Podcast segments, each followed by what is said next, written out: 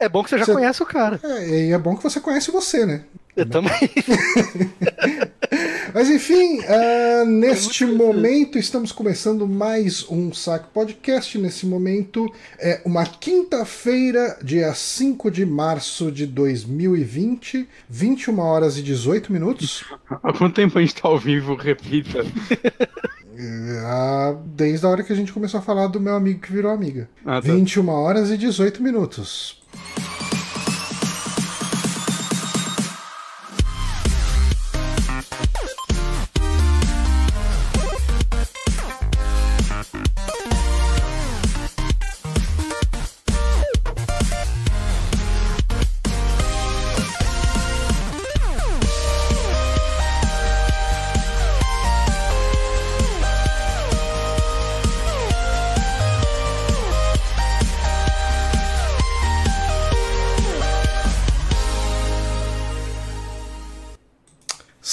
estamos aqui ao vivo para mais um saque. O episódio de hoje é um episódio de indicações. Eu sou Johnny Santos, estou aqui como sempre com o meu queridíssimo colega de site, Guilherme Obonato.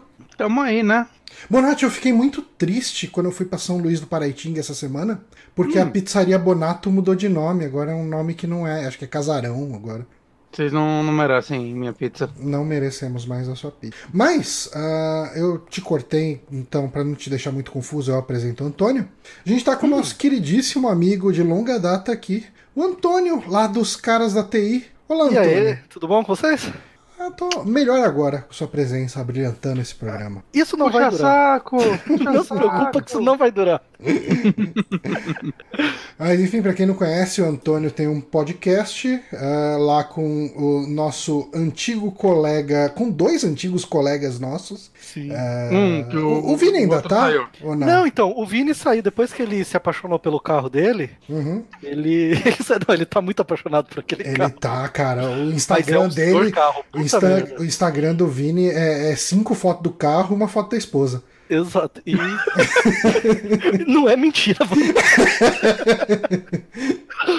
mas, mas esse era um sonho antigaço dele, né? De... Ah, mas ele sempre gostou de carro, cara. Ele sempre caramba. gostou e, e ele tá bem feliz. E, e- mas acho que a gente fala do carro, mas o carro é foi só coincidência mesmo. Ele foi problema de trabalho, sabe? Aquele Aham. monte de coisa ao mesmo tempo. Aí ele não tava conseguindo tempo, né?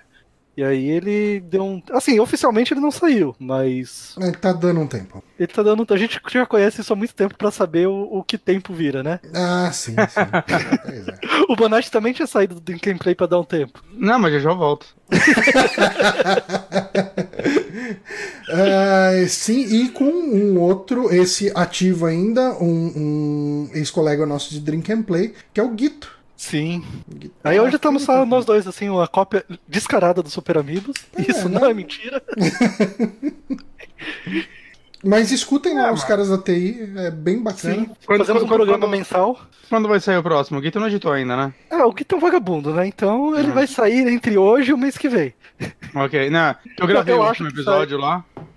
Eu acho que sai essa semana, provavelmente essa semana, falando sério. Hum. A capa eu já mandei pra ele, agora é com. Aliás, falando em gravar lá, eu gravei ontem e já tá no feed, já tá no ar. O pod... Quer dizer, não tá no feed porque é um podcast exclusivo para apoiadores do, do podcast do Márcio. Mas eu gravei um podcast lá com o Márcio, o Otávio e o Danilo Dias, do- da Joy Masher, falando Hum. sobre jogos de Mega Drive. Olha aí. E foi bem bacana, cara. Foi bem bacana porque o, o Otávio, ele praticamente nunca tinha jogado Mega Drive. E daí ele Caralho. foi jogar os top 10 jogos da vida dele de Mega Drive um dia antes. Os 10 jogos que ele jogou entraram? Mais ou menos, é porque teve jogo que ele ia colocar e já tinham falado na lista. Daí ele falou: ah, não vou falar porque vocês já falaram. Ok. Mas foi, foi um podcast muito legal, cara. Muito divertido. A gente Qual foi o comentou. primeiro lugar do Johnny? Então, na verdade, a gente não ordenou, a gente só saiu falando vários jogos. Mas o jogo que eu saí desse podcast com muita vontade de jogar é o Phantasy Star 4, viu? Mas vocês Eu conseguem jogar. jogar esses jogos antigos até o final? Cara, eu jogo Vocês- point and click até hoje, então jogabilidade É de jogo verdade. velho pra mim não é problema. É verdade. Não, às vezes eu vejo esses programas assim, eu fico empolgado, aí eu jogo, aí eu vou baixar, baixo o emulador, jogo, mas nunca termino.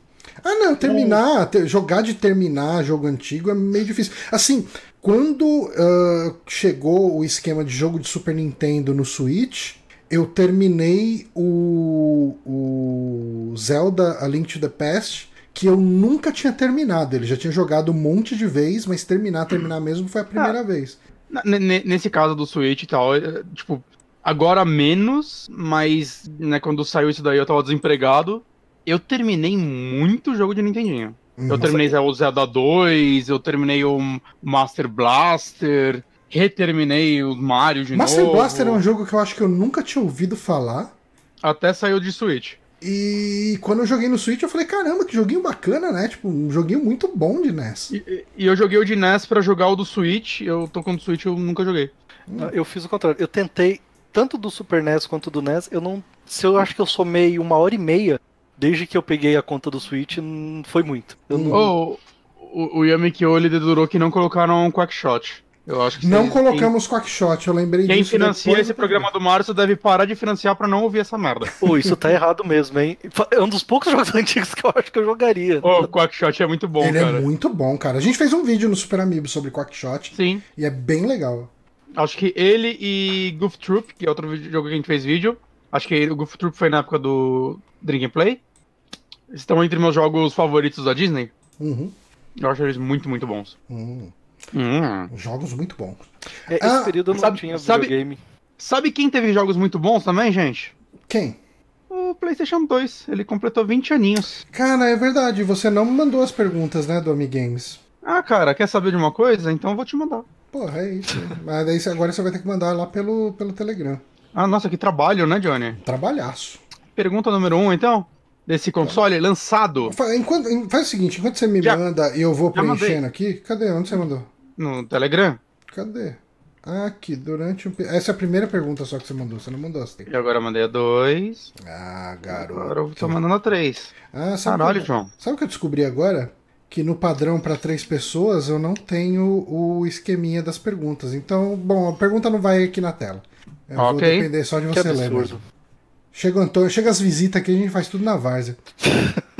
Mas sabe o que que eu queria falar antes da gente fazer as perguntas do Amigames, ô Bonatti? Vai, vai, vai. Não, não quero começar. Eu queria perguntar primeiro pra você, Bonatti. Bonatti, você já presenteou o canal do Super Amigos com uma inscrição esse mês? Ainda não, João. Puxa, Como você poderia fazer isso? isso? Você vai lá no Telegram. No Telegram não, você não vai no Telegram porque não vai conseguir fazer nada pelo Telegram. Você vai no twitch.tv e entra lá no canal twitch.tv barra superamigos. E daí tem um botãozinho roxo bem grande. E se você for assinante do Amazon Prime lá, o Amazon Prime Video, você pode presentear o canal do Super Amigos com uma inscrição. E sabe o que, que acontece se você presenteia o canal do Super Amigos com uma inscrição? A gente larga nossos empregos e vive disso? Hum, existe uma chance, porque assim, a gente precisa juntar 100 dólares pra gente conseguir sacar a primeira vez. Uhum. Quando a gente conseguir juntar 100 dólares, o dólar possivelmente vai estar a 10 reais, vai dar uma boa grana pra gente. Vocês estão ligados que a gente vive um momento em que vale a pena você guardar o dinheiro dentro do Twitch e só sacar daqui a um ano? Va- Vale muito a pena, cara. Vale muito a pena. O dólar hoje capitão. tava, tava pra vender às 4,92. Não, não, cara. Você, você vai comprar um dólar turismo da vida aí e já tá mais de 5. Não, então, aqui, então, dica pra quem, pra quem vai comprar. Aqui em Osasco tá 4,92, fechou hoje. Aí, comprei em Osasco. Eu fiz a compra hoje e tá 4,92, mas eu vi que tinha lugar que tava o qua- ó, 5,16 em alguns lugares. Olha, cara, tá muito caro, tá muito caro. Cara, dólar, que- velho. E, cara, e, e por causa disso que na próxima geração eu tô pensando seriamente dessa vez em ir de, de Xbox. Que daí assim no Game Pass não preciso me preocupar em comprar jogo depois. É Ah, um mas bom ponto. ainda depende disso, né? Porque ainda no Brasil o preço dos jogos para os consoles da Sony e Microsoft tá o mesmo desde antes do Bolsonaro. Hum. Não subiu. Sim. Então, agora Mas quem tem não Switch tomou no cu. A gente, nossa senhora. Promoção, esse jogo por 5 dólares ou 94 reais. O dedo Ó. de destravar tá coçando tanto. Aí. Mas tanto. Mas, ó, É, cada- o- o- uma coisa que eu preciso falar sobre as assinaturas, só pra reforçar aqui pro pessoal assinar o nosso canal no Twitch, presentear a gente com inscrição. Agora vocês têm um, um emoticon ali, um. Eu não sei o nome dessa porra. Emoji. Um emoji. Sei, figurinha. É, exclusivo do Super Amigos, que é o canarinho pistola do Super Amigos. Agora, se você é assinante prêmio nosso, você pode usar o canarinho pistola.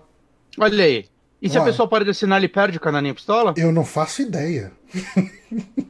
A gente não sabe nem sacar o dinheiro. Acho que É, vocês deviam é. trocar o, o Canarinho Pistola pelo Zé Carioca quando a pessoa parasse de pagar. Isso Pode daí ser, é a próxima tier. Mas é, a Twitch deveria deixar você fazer o cadastro, tipo, ó, eu quero todo mês colocar, porque eu esqueço desde a primeira vez que eu fiz. Por que o canarinho pistola do Yamikyo é diferente? Porque ele colocou óculos nele. Caralho, mano, Twitch tem uns negócios muito loucos, né? Eu não sei jogar essa porra, não. Eu não sei jogar Twitch. Não sei, cara. O negócio tem que vir manual, essa porra, não sei. Mas sabe o que eu sei fazer? Perguntas. Faça perguntas. Olha, ele tem um canarinho pistola preto e branco. Cadê?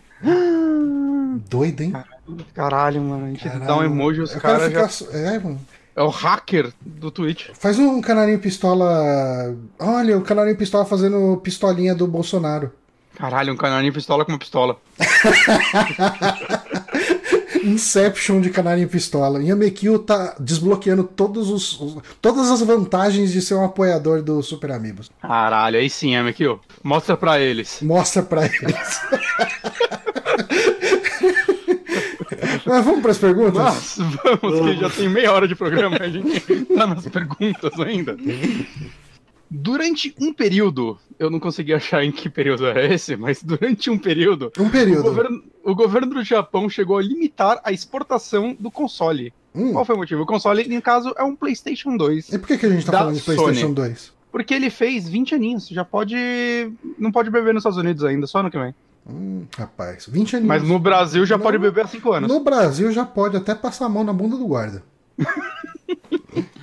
Mas por que o Japão. O governo do Japão limitou a exportação do console, Johnny e Antônio? Hum, Boa pergunta. é- Essa exportação. Vocês não sabem isso? Ah, foi não foi falta de peça, né? Hum. Isso seria muito. Po- po- podem chutar aqueles negócios absurdos. Eu quero chutes absurdos. Foi o coronavírus da época? Isso, não. Porque as pessoas estavam deixando de comprar Laserdisc pra começar a comprar DVD pra rodar nele. Isso acabou Não. com a indústria. Porque eh, o Laserdisc foi um negócio muito forte no Japão, né? Mas, tipo, a Sony lançou o Play 2 só pra vender DVD. Não teve outro motivo. Mas foi isso. Não, não foi esse motivo, cara. Você é louco. Ah, vamos lá, dá uma dica aí, dá uma pista pra gente ir num caminho. Tem a ver com o quê? Não sei como dar essa dica. Não, você pode dar uma dica ou você pode dar a resposta, mas dá uma dica, que daí a gente tenta chegar em algum lugar. Tem a ver com, com medo da guerra. Medo da Medo guerra. da guerra. Tá, limitou a exportação do PlayStation 2 durante um tempo. Ah, eu lembro. Eles não estavam usando o processador do, do PlayStation pra, pra fazer cálculo do, por conta da guerra do, do Afeganistão? Mas isso não era o Play 3? Eu acho que era, tinha um negócio do Play 2 também pra fazer cálculo. Vamos pra resposta. A resposta. O Antônio chegou perto. Hum, A resposta é que começou os boatos do poder do PlayStation 2, que era muito forte, de que ele poderia controlar mísseis. Olha O que só. é uma mentira, porque na verdade seriam necessário mais ou menos 10 PlayStation 2 para poder controlar um míssil. Cara, e Mas- tem- cara, o PlayStation 2. Vamos só fazer um- uma enquete rápida aqui. Hum, Ah, tá. você- vocês tiveram mais de um PlayStation 2? Não, tive Não, eu tive um 2. só. Um só. Eu tive dois e eu vi que eu não fui o único a ter dois PlayStation 2, sabe? Porque ah, ele deu problema depois de muito uso, né? Muito Uhum. uso, muito jogo pirata com mídias muito duvidosas. Verdes, né? E daí você ia, você ia arrumar, os caras falaram, não tem conserto. Você ia comprar outra, era 300 reais. Mas Pô, fala, mas isso bem depois, quando ele saiu, ele ah, saiu depois, depois. É que assim, eu comprei o Slim, né? Quando eu comprei, Hum. foi o primeiro Ah, Slim. já é o. Mais O era o gordão. Então, quando o meu Slim quebrou, já tinha aquele segundo Slim que era com a fonte interna, né? Porque o, o, o primeiro ele tinha a fonte externa, né? O segundo era tipo o Play 3, o Play 4, que você bota só aqueles cabinhos de energia e já liga direto na tomada. Mas. Hum. Ah, tá. Não pensei que você, você tinha acabado. Continua então. Não, não, não, é, é isso. Essencialmente. Mas eu tenho uma curiosidade sobre esse caso, que é anos depois, né, as forças aéreas dos Estados Unidos chegou a usar um, o 1760 PlayStation 3 para montar um supercomputador. Aí. Ah, o que eu tava tentando lembrar era desse daí, do supercomputador. O do, do míssil eu não sabia mesmo, não. O Mas supercomputador aí, do assim, 3. o pessoal pergunta, né? O pessoal fala, ah, mas a Sony é muito trouxa de não amargar um pouquinho na venda do console pra ganhar no software depois, né? Ela podia cortar um pouco o preço do PlayStation 5, né? Pegar um prejuízo pra. pra- ela porque ela vai Play 2. ganhar. Então, mas daí ela fez isso no Play 3? E daí o pessoal ficou comprando um monte de Play 3 pra, pra fazer cálculo de, de rota de míssil, dessas porra. Que jogo que ele rodou nessa porra? Não rodou jogo nenhum. Lembra quando Rodava o o Play- Linux. Lembra quando o PlayStation 3 tava curando câncer? Tava curando câncer. Eu, eu deixei rodando um Lembro. tempo lá. Eu deixava muito rodando meu Play Era o 3. Project no negócio de Life, né? Era uma coisa assim. É, o eu, eu tinha certeza que eu tava ajudando o mundo. Você, podia deixar seu Play 3 rodando lá um software e o seu poder de processamento Ele, era compartilhado pra encontrar a cura de doenças. O importante já é dormir com a noite, tranquila. Então, mas, mas, mas ainda me parece uma boa ideia, porque isso sumiu do mundo. Que agora tá farmando no seu computador e você nem sabe? Ou na verdade Eu- a Sony tava farmando Bitcoin nos Play 3? Então, eu acho que talvez o Bitcoin tenha suplantado isso, né? O pessoal é ganancioso, no fim das contas. É, Deixar o PlayStation Life rodando é o equivalente a, a- é o equivalente digital a dar um anelzinho de sua lata de coca pro seu amigo comprar uma, uma cadeira de rodas. Pergunta número 2, galera. Pergunta número Era 2. outra, mas aí eu achei uma mais interessante, é substituir. Pode substituir, a gente não sabia qual que era a outra, então. Hum, E vamos morrer sem saber. Não, a outra era sobre o iToy, que era Ok. precursor do Kinect e tal, foda-se, Uhum. né? A Sony tinha uma grande quantidade de projetos planejados para o PlayStation 2 que acabaram não sendo usados. Um Hum, deles facilitou a pirataria do console qual? do console Play 2. Play 2, videogame. Aí, respondi. Não, ok. Essa eu não faço ideia. Ahn, uma delas. Essa eu não fazia ideia também. Tá, deixa eu ver. Ahn, tem a ver com o Play 2 Fat ou isso é indiferente? Tem a ver com o acesso dele à internet? Nossa, Não bem que foi tem a implementado a internet, né? Foi implementado. Foi, foi. Não foi. É, não, não ficou claro se tem a ver com FAT. Acho que não tem a ver com FAT. Que Tem a Uhum. ver com o Play 2 como um todo. É porque o, o Fat não era todos que tinham modem, né? Ele tinha um modem à parte que você podia comprar e instalar atrás. É, daí depois teve um, teve um Fat que tinha o modem. Sim. E o Slim, no primeiro, já E veio vinha com com. Socom. Socom. Cara, o que, que pode que ter. É É uma, funciona... É uma funcionalidade de hardware ou de software? Ambos. Ambos. Ah, rodar DVD region free. Hum, Não.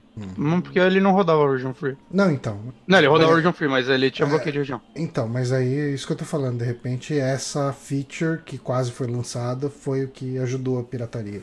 Era um chute. Era um chute. Ah tá, foi um chute bosta. Desculpa aí. Cara, essa eu não faço ideia mesmo. Uma feature. Na verdade, duas coisas que eu vi que facilitaram a pirataria, mas eu tô falando de uma delas. É... A outra é o Linux no Play 2. Eu sei, eu sei, eu sei. O que facilitou a pirataria foi eles serem uma grande corporação e viver aos, às custas do sangue do proletário. E daí o proletário não tinha dinheiro para comprar jogos. E daí o proletário recorria à pirataria. É uma possibilidade. Esse Foi alguma coisa com expansão de memória? Tipo a expansão do, do Nintendo 64? Antônio tá chegando mais perto. Talvez ele seja mais inteligente que você, Jenny. Existe uma chance. O que não quer dizer muita coisa, não. o parâmetro é muito baixo. É, é tudo faté, cara. É tudo aposta. Eu quero ouvir o desisto. Porque minhas perguntas são muito inteligentes. Eu desesto. Eu também. É, atualização de hardware. A Sony, ela tinha a ideia de fazer como os... Deixa, cortou o seu Sua áudio. voz cortou. Alô? Oi, Alô? agora a gente tá te ouvindo. Quem tá chutando o cabo?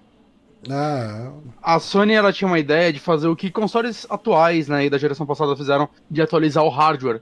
A diferença é que ela não ia ser feita online. É, iam vir em discos ou memory cards atualizações de PlayStation 2, que iam ficar salvas no memory card, né? Já Uhum. que ele não tinha armazenamento interno. E, né, com isso você ia atualizando o seu videogame e tudo mais. Só que essa ideia foi morta, mas o console era aberto a isso. Então a galera se aproveitou disso para criar os firmwares ah, que bacana. piratões. Não é muito foda, assim, pirataria Sim. é. É Pirataria isso, e o, e o Linux, né? Uma das coisas que também facilitou foi. Ele tinha um kit Linux. Porque ele tinha você... o Play 2 também? Então, Não sabia. o lance é que o Linux, é, você conseguia programar jogo de Play 2 em Linux. Falavam que era meio fácil programar jogo de Play 2. Hum. Acho que talvez isso, por isso que ele tinha uma quantidade grande de jogos, diferente do Play 3. E aí a Sony chegou a lançar um kit Linux para ele, que vinha teclado e mouse e um disco que abria um Linux no videogame, e você podia programar jogos de Play 2 dentro do Play 2, o que é uma loucura. Olha só. É o Dreams, é o, é o precursor do Dreams. Aí, é, aí. Ó, e... Você fica falando do Linux, vai surgir um Bonatti desse seu armário aí, velho. O Bonatti não, um, um Guito. Guito, né?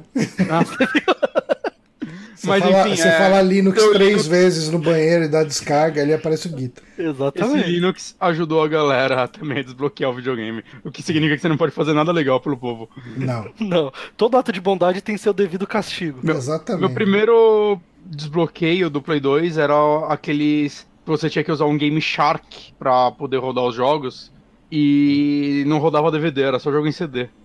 Nossa, Aí, eu lembro disso. Eu, o meu é. já vi. O meu primeiro desbloqueio, o meu primeiro Play 2, ele tinha aquele desbloqueio que era o Matrix Pirata. É, eu, eu, mudei para esse depois. É, então ele não rodava 100% dos jogos, mas ele já rodava em DVD. É. é. então, e o meu videogame, como ele era o modelo antigo, mesmo quando eu mudei o Matrix, é, ele tinha um pouco de dificuldade para ler DVD. Eu tinha que ficar reiniciando o videogame várias vezes. Hum. E DVD de camada dupla, então era um inferno. Nossa, e quando aparecia aquela tela das nuvens vermelhas, era tão triste, né? Nossa, eu tinha esquecido disso, que tristeza. É, há um tempo atrás eu fiquei mal afim de pegar um Play 2, mas aí eu pensei melhor. Mas. Cara, não, olha. É porque o Play eu... 3 e o Play 4 não rodam ele. O, o, que me anima muito no Play 5 é essa possibilidade que a galera tá falando que tipo, ele vai rodar todos. Uhum. Rodar jogo de Play 1 e Play 2 ia me deixar muito feliz. Cara, eu vou fuçar Sim. as minhas coisas aqui em casa que faz tempo que eu não vejo. Mas se eu achar os dois Play 2, eu te dou um.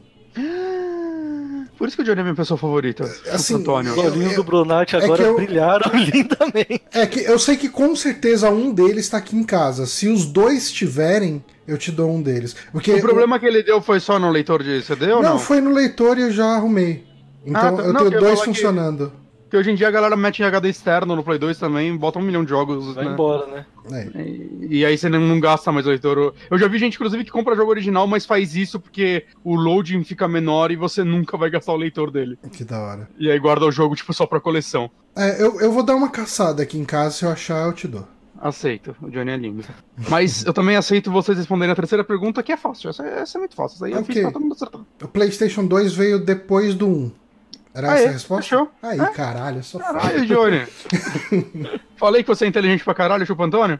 É... Eu não chupo Antônio, não. Ou droga, não? Antônio só veio aqui Enganado. Exatamente. então qual é o pagamento que me ofereceu? É, então, vai ser o Bonatti, então? Mas a tela inicial do PlayStation 2 mostra uma série de torres de luz que, aparece, que parece ser sempre diferente. Essa pergunta eu escrevi bem mal. Uh, o que essas torres representam? Vocês lembram aquelas torres? Os saves. São é, saves que você tem dentro do, do, memory card. É, pelo que eu vi, não é só os saves, é a quantidade de jogos que você jogou e o tamanho dos saves dentro do seu memory card. Tá, Ele, né? eu, eu, descobri isso hoje por causa do, da, da, do aniversário. Tinha um tweet falando disso. Uhum. E, e parece que a versão pirata que a gente tinha não aparecia, né? Eu realmente não me lembro. Não, eu lembro disso. Das torres. Não, eles estavam falando que tinha uma versão pirata, é, uma versão talvez, talvez justamente não fosse o, o Matrix, fosse o outro, que cortava ah. essa torre. Ah, é? Não lembro. Ou não disso. implementava direito. É, Depois eu ver se eu acho o tweet e marco vocês. Sobre essa curiosidade, eu sei que eu já tinha visto ela há uns anos atrás. Eu também. E eu tinha esquecido, e daí veio esse ano de novo. Ah, é verdade. E daqui uns meses eu vou ter esquecido de novo. Eu tenho uma curiosidade bônus para todo mundo. Essa ninguém sabia. Hum. Você sabia que o loginho do PlayStation 2 pode ser rodado para você Uau, gente. Isso, cara, esse é um tweet que ele aparece de tempos em tempos no Twitter. E quando ele aparece, uma galera chega, nossa, eu não sabia, não sei o quê. Aí depois ele chega e some, né, o tweet. depois de um tempo volta esse tweet. Oh, você sabia que. Daí você vê a mesma pessoa falando, nossa, eu nunca soube disso. Eu, eu não vou zoar porque eu provavelmente fui uma das que falou da primeira vez que viu e uma das que não lembrou da segunda. eu sabia porque eu acho que alguma revista da Dicas e Truques para PlayStation que eu colecionava é, informou isso. E aí eu fiquei. Nossa, igual idiota lá. Aí, ó. Uh, Bonatti, antes da gente ir para nossa sessão de indicações, Tem ah. alguns recadinhos aqui, mas o principal deles é um recado que só vale para quem tá vendo ao vivo aqui. Ih, caralho. Uh, ah, sim. É, no sábado agora, eu e Bonatti estaremos no bar Belo Valete, uh, que fica ali na Alameda Tietê, número 665, é quase o 666. Hum. Mas, Quase. Mas eles. É o vizinho. Eles vizinho não conseguiram. Não, eles não conseguiram o, o terreno da frente, né? Porque ah. o par tem que ser do outro lado. E daí Nossa, acabou ficando 665. Mas a gente vai estar tá lá tomando uma cervejinha, falando besteira. Então apareçam lá e para tomar uma cerveja com a gente. Eu espero não tomar um grande prejuízo. Eu conto com o bom senso das pessoas para pedirem bebidas e pagarem suas bebidas. Nós não vamos pagar nada. Lá não rola aquele esquema, Johnny, de pedir e já pagar? Cara, eu acho que se fizer isso, ninguém vai reclamar. Então, porque acho que esse é o, é o jeito melhor de não tomar uma piaba no final, né? É. Piaba. Antônio, vai? Eu não vou conseguir, gente, infelizmente. Ah. Muito triste, mas. Oh, mas sabe quem vai? O, o hum. Márcio e o Honório vão. Aí. Aí ó. Saudades deles. Saudades dos meninos e... dos Super Amigos. Johnny, leva meu Yakuza. Levo, levo, porque ah. eu não vou voltar a jogar. Eu, tenho, eu sei que você não vai. Você nem começou, como você vai voltar uma coisa que você eu não começou? Eu comecei, eu comecei. Uhum. Mas eu, eu, falei, eu tenho, ah, ok. Eu tenho um presente que eu achei no chão, que eu vou hum. dar pro Johnny. Hum. Faz tempo que eu falei que ia te dar e a gente esqueceu. Ah, verdade, era um manual, né? Do Monkey Island. Monkey Island. Muito bom. Cara, achei no chão do Brooklyn. Nossa. Aleatório, manual do jogo. Eu, caralho, eu peguei, enfim na mala, depois fui lavar a mão. ele não tava no chão. Aí eu lembrei do Junior. Você quer? Eu quero. Faz é, tipo uns oito meses. Aí, ó. Tá, tá na minha pegarei, mala do trabalho. Pegarei. Eu, eu quero ver esquecer. se eu acho uma daquelas mochilas que é tipo uma sacola de pano com, com uma alça. Pra hum. usar, porque eu não quero ficar com uma mochila lá. Daí uma dessas dá pra guardar as coisas mais tranquilas. Mas enfim, já, já fizemos muito bate-papo furado aqui. Caralho, quase uma hora de programa. Quase uma hora de programa. É, lembrando, lembrando sempre vocês, a gente já lembrou uma vez nesse programa, vou lembrar de novo. Assinem aqui o Super Amigos no Twitch, deem seu, sua atualização, sua assinatura do Twitch, do, do Amazon Prime, para nós, que vocês vão colaborar com a gente poder sacar o dinheiro pela primeira vez. Exatamente. Vamos começar com as indicações então? Bora. Eu vou começar com uma indicação aqui que eu indiquei de uma outra forma essa semana, através do nosso segundo canal, que é o uma The indicação que eu indiquei. É que eu, indica... eu indiquei ela de outra forma. Eu indiquei ela através de um vídeo no The Backtracker. Para quem hum. não chegou a assistir, o vídeo saiu essa semana. Que é hum. é um point and click que se chama Luna The Shadow Dust. E ele é um dos jogos mais bonitos que eu já vi na minha vida. É lindo. Deixa eu passar aqui, porque tem toda a minha parte de introdução, falando de Twitter e caralho aqui. Mas, uh, enfim, uh, acompanhe meu vídeo lá no The Backtracker, que tá um vídeo bem bonitinho. Uh, esse jogo, ele é um point and click uh, que não é tão focado numa narrativa, numa história, numa questão de você ficar conversando com personagens, nem nada disso. Ele é focado quase que exclusivamente em resolução de puzzles. Uh, hum. Você joga com um menino, esse menino precisa subir uma torre para retomar a luz do mundo, né? trazer a luz de volta para o mundo. E um, como que você sobe essa torre? Cada andar é, um, um, é uma sala que tem um puzzle para você resolver. E nessa sala ele vai ter um monte de, tipo, alavanca, vai ter, sei lá, uma gaveta, vai ter uma caixa para você puxar, coisas desse tipo, assim. E você é, entra nessa sala, você vai tentar descobrir como que faz para abrir a porta dela e vai seguir em frente. E, e o jogo é simples assim. Hum. É...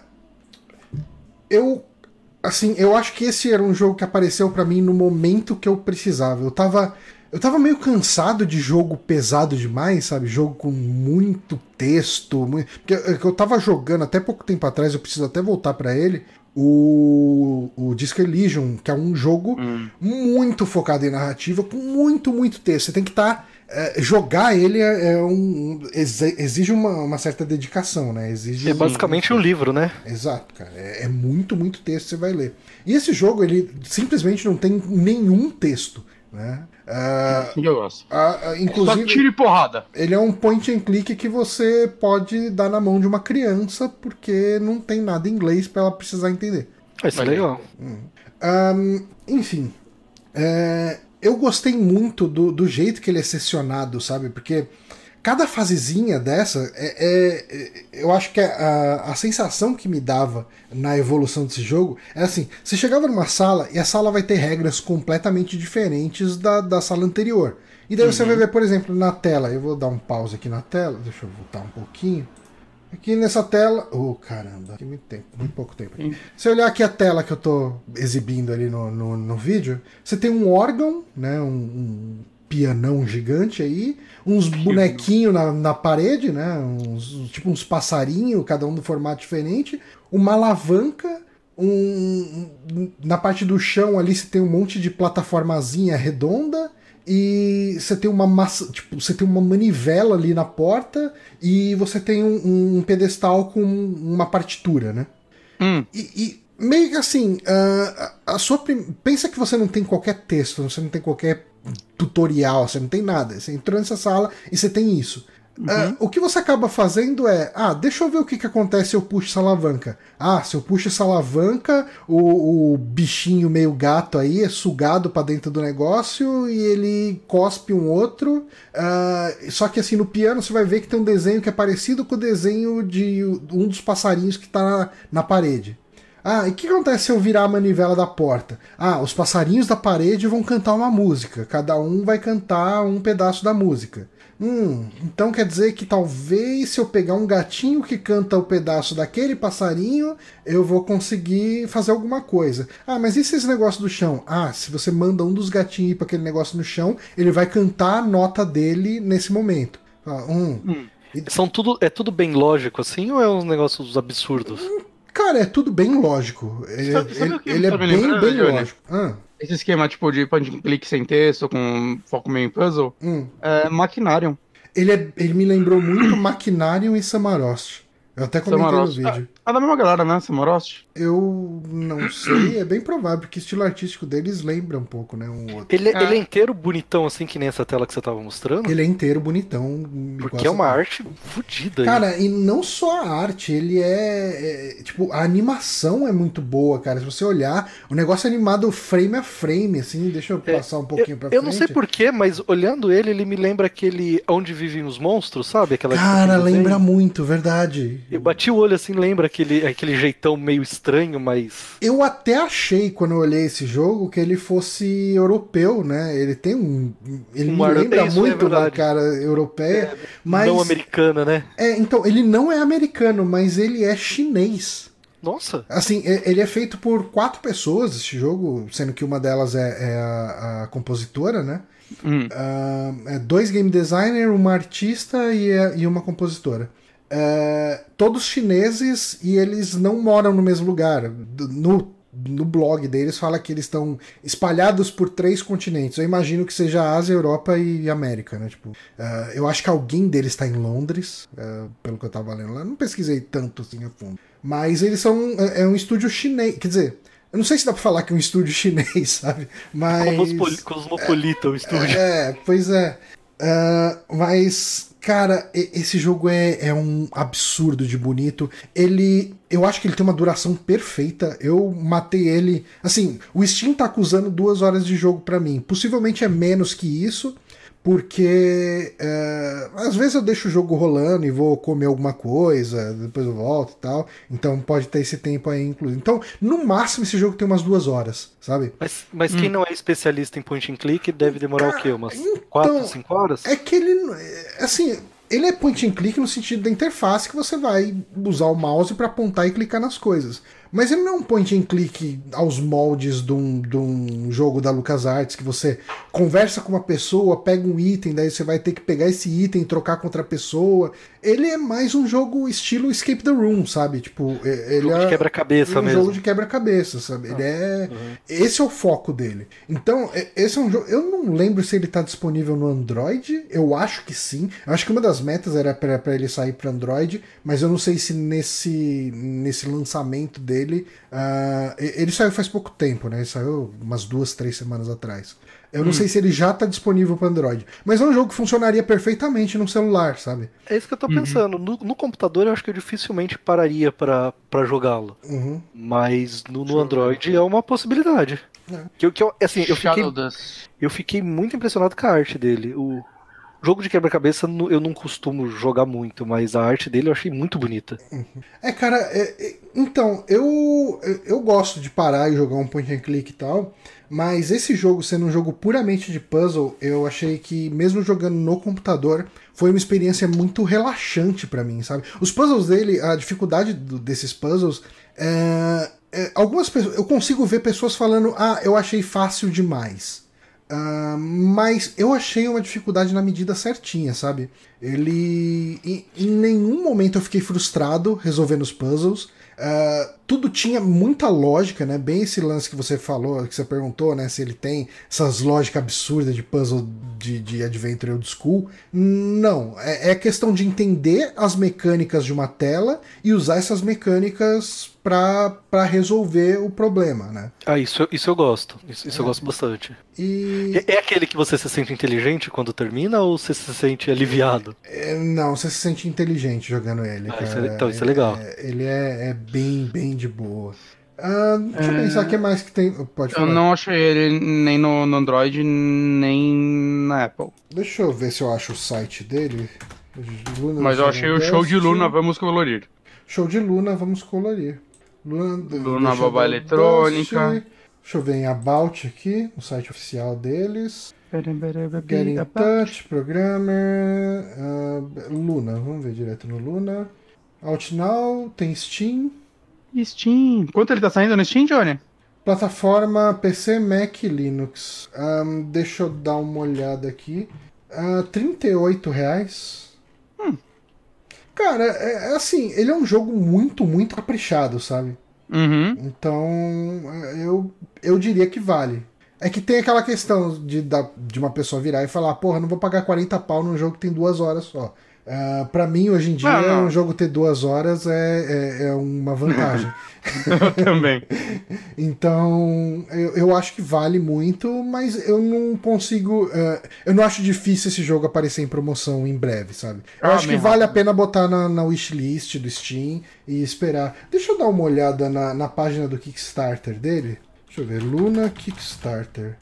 Luna the Shadow Dust. Desculpa. uh, deixa eu ver as metas aqui dele. Deixa eu ver. Aqui think outside the box, blá blá blá. Metas, metas, metas. Aqui os prêmios.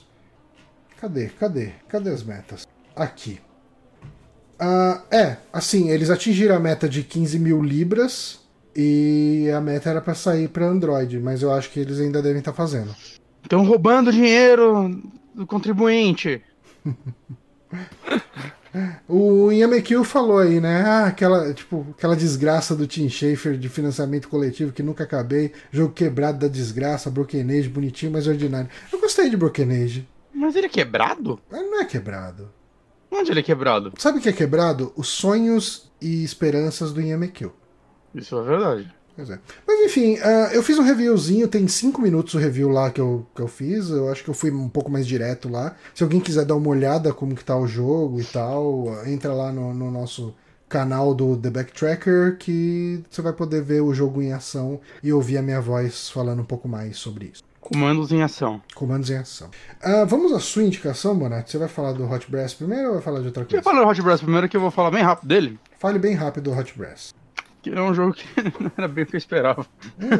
Mas talvez seja um erro meu. Okay. Mas acontece, né, gente? Eu acho que ter expectativas erradas sobre as pessoas sobre os jogos, sobre as coisas, sobre tudo, é o que a gente chama de vida. Porque o que acontece é que eu acho que eu não olhei as imagens direito. Hum. Bati o olho e falei, joguinho que você é policial, gosto, porque eu, eu, eu reparei isso. Eu, eu, eu acho que eu sou meio é reacinha nos jogos. O Bonatti é o gambé dos games, cara. Eu sou o gambé dos é, games, é chegou a essa conclusão games. no Caras ATI. eu adoro um joguinho que você é policial, gente. Eu gosto mais de ser policial do que bandido. Quero GTA Polícia.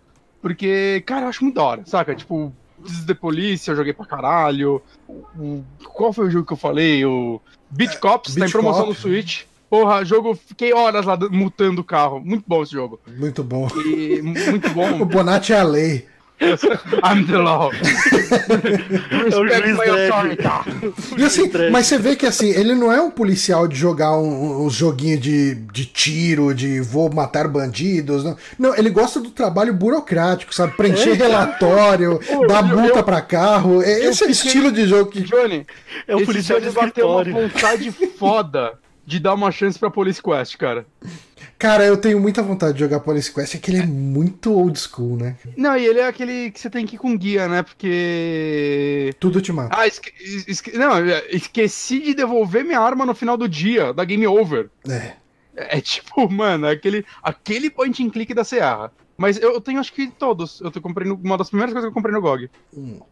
É, Astral Chain, aí, esse é policial. Eu acho porrada. que eu tenho todos os Police Quest também. Eu preciso conferir. É, tá sempre tipo dois reais o pacote com todos. Com todos.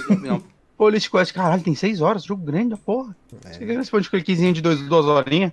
Cadê? Cadê Mas... os point click de duas horas? Cadê? Saudade do point click de duas horas. Saudade. Gastar 60 dólares no jogo, acabar em. Não dá nem tempo de cagar e já acabou o jogo. É isso aí. E se, você perdeu dinheiro. Mas o que acontece? Quando eu vi esse jogo, eu dei uma olhada assim, o caralho, algum jogo de, de gerenciamento de polícia da hora, talvez com umas partes meio estratégica, e porra nenhuma. É, ele, na verdade, vai falar que ele tá em alfa. É, e ele não é um jogo ruim, de verdade. Eu tô exagerando, porque eu não tava esperando isso. Mas o primeiro susto que eu tomei é quando aconteceu o que vocês estão vendo na tela. Hum. Não tem personagem, é tipo um, um, um, círculo com uma arma que você tá usando desenhada no meio. eu não sei se isso vai mudar. Eu não sei se é uma escolha artística. Eu. É o, jeito, consigo... é o jeito do dev virar para você e falar: usa sua imaginação aí, filhão. Mano, é o jeito do Dev falar que fazer essa parte não é a minha função. Né, cara, é o jeito do Dev sim. falar que ele não contratou é, designer, né? ele, ele, não contratou artista, ele contratou uns caras que faziam infográfico e falou: ó, faz o jogo aí, galera. E assim, o jogo é feio demais. É, tipo, os desenhos cal... parece que foi tudo desenhado no Flash, assim, saca? É, no Paint. Hum. Né? É, tipo, tudo é bem feio. E assim, esse alfa ele tem os treinamentos, tudo e uma missão. Uma missão grande. Ok. É, eu parei na missão grande. E o lance desse jogo, cara, é que ele realmente é bem estratégico, mas é, qual a parada? Ele, como vocês estão vendo no vídeo, para quem tá vendo o vídeo, uhum. ele é muito focado no multiplayer. E eu acho que ele deve ser, sim, divertido de jogar no multiplayer. Hum. Quando eles, o Matias jogar ele, ele me fala, porque o Matias vai jogar só porque tem multiplayer. Jogar qualquer ah, tranqueira que tenha multiplayer. Cara, eu tô olhando ele rodando aqui. Pra quem tá só ouvindo a versão em podcast, Uh, você controla uns círculozinhos que cada círculozinho representa o policial e, e, dentro do círculo meio que tem ali um, uma arma, né? Tipo, é a arma que você tá equipado. Você trocar de arma, você... vai trocar o desenho. Então, e é então, tudo assim. Eu é achei é muito animado. legal. Achei muito legal o lance que ele foi prender alguém e daí o íconezinho da metralhadora mudou pra um, pra um íconezinho de, de algema. E, não, e a algema não é tão feio quanto você não, falou. Eu, cara, eu tô achando bem carismático, é, pra falar a verdade. Exatamente eu, eu, eu, achei bem feio o, o cenário. Tipo, a iluminação funciona legal e tal, mas. Os, cara, vocês veem isso em tela cheia? Os carros, os carros foram desenhados, cara, no pente. é, eles são meio tortinhos e tal. Talvez seja uma escolha artística. Não é, é que eu tô pensando que se eu fizesse um jogo ia ser desse jeito aqui também, então eu tô. cara, Mas, é, é tipo, legal. É tudo meio animadinho, né? Parece que você tá... ela, é, você vê ela recarregando dentro do círculo e tudo mais. Pra quem e... não tá vendo os gráficos do jogo, você sabe o que que parece?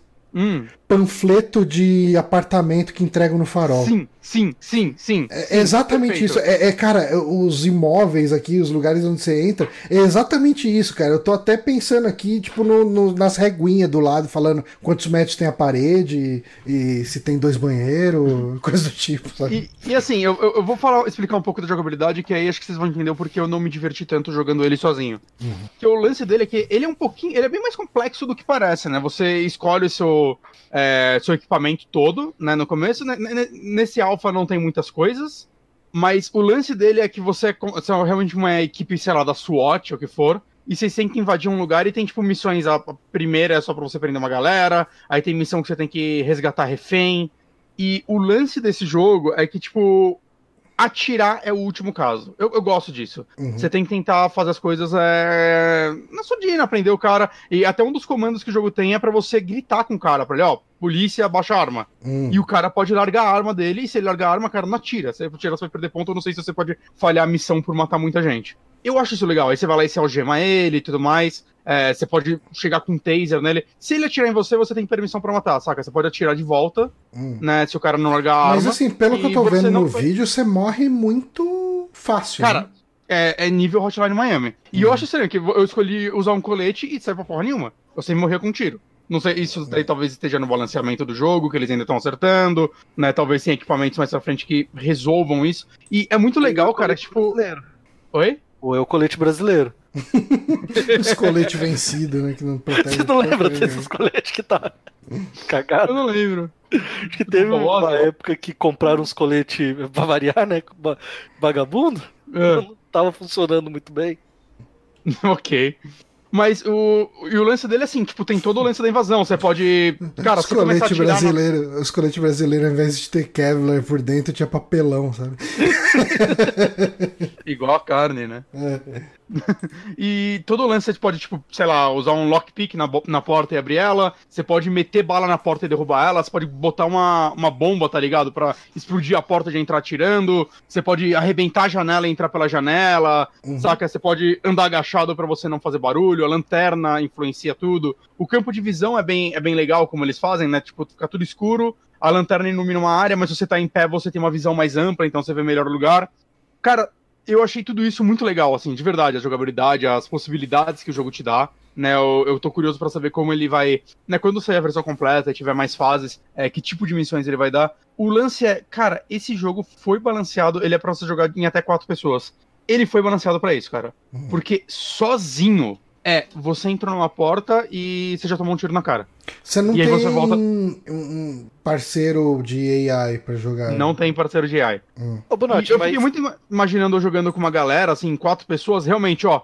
Você vai naquela janela, na janela você consegue ter uma visãozinha de dentro do lugar. Aí você vê se tem alguém, aí fica duas pessoas na porta, uma abre, outra já tira, ou tipo, dá para você chamar a atenção do cara enquanto o cara estiver olhando, vai o outro por trás e usa o taser. Cara, eu consigo pensar realmente em muita estratégia para você jogar esse jogo no co-op, que torna esse jogo, pode tornar esse jogo muito legal, saca? Uhum. O problema então, é, que eu só joguei Eu acho que justamente nesse esquema dele simular a vida de um policial mesmo, faz muito sentido ele não funcionar sozinho. Porque Sim, mas um policial sozinho é muito. É, é, é, ele tá muito sujeito a se ferrar mesmo assim, uhum. do nada. Mas o jogo te dá a possibilidade de jogar sozinho. Sim, sim. E essa possibilidade, para mim, não é uma boa experiência. É uma é, péssima eu, experiência. Eu, eu, acho que talvez se ele tivesse um, um bot funcionando, talvez resolvesse e, isso. E você consegue talvez jogar com pessoas final, aleatórias? Eu não tentei, eu não tentei, cara. É. Não tentei pra ver. Eu só realmente fiquei testando e tal, pra entender um pouquinho mais as mecânicas. Mas, é que, cara, assim, como ele, como ele é um jogo muito estratégico. Como ele é um jogo muito estratégico, talvez jogar com pessoas aleatórias também não seja a melhor experiência. Não, Mas... ele tem uma carinha de tipo headset ao rolê. É. E, mas assim, cara, eu gostei muito. Tipo, ele tem motivo para você rejogar as fases, saca? Que você vai tendo. É, tentando, sei lá, fazer a melhor pontuação possível. Ele no final ele tem vários tipos de ranking analisando, tipo, ah, quantos você matou, é, se você recebeu tiro, se você matou pessoas desnecessariamente, uhum. saca? Morte legal, tipo, eu entrei uma. Primeira vez que eu joguei assim, numa fase mesmo, fora do treinamento, eu entrei, apareceu um maluco, no desespero já meti bala. O cara tava desarmado. Já tomei uma penalidade na cara, assim. Só que você matou uma pessoa desarmada, mano. E eu gosto Ai, o precisando do Sérgio Moro aí. Saca, isso tudo parece muito legal. Assim, ainda me incomoda você ser um ícone. Eu vou ser honesto. Hum. Mas, cara, eu gosto, eu gostei da possibilidade dele. Ele parece quase um, um Rainbow Six Siege pra você jogar o co-op sem o outro lado, saca? Tipo, uhum. Isso é legal. E eu acho que se esse jogo ele for bem balanceado e fizer fases criativas, é, ele pode ter uma vida legal, assim, eu consigo ver ele achando um público bom, assim, até para streaming, ele uhum. parece ser muito divertido. Ele parece, olhando aqui, ele parece ser bem divertido. É difícil Mas... conseguir essa chave de, de closed alpha?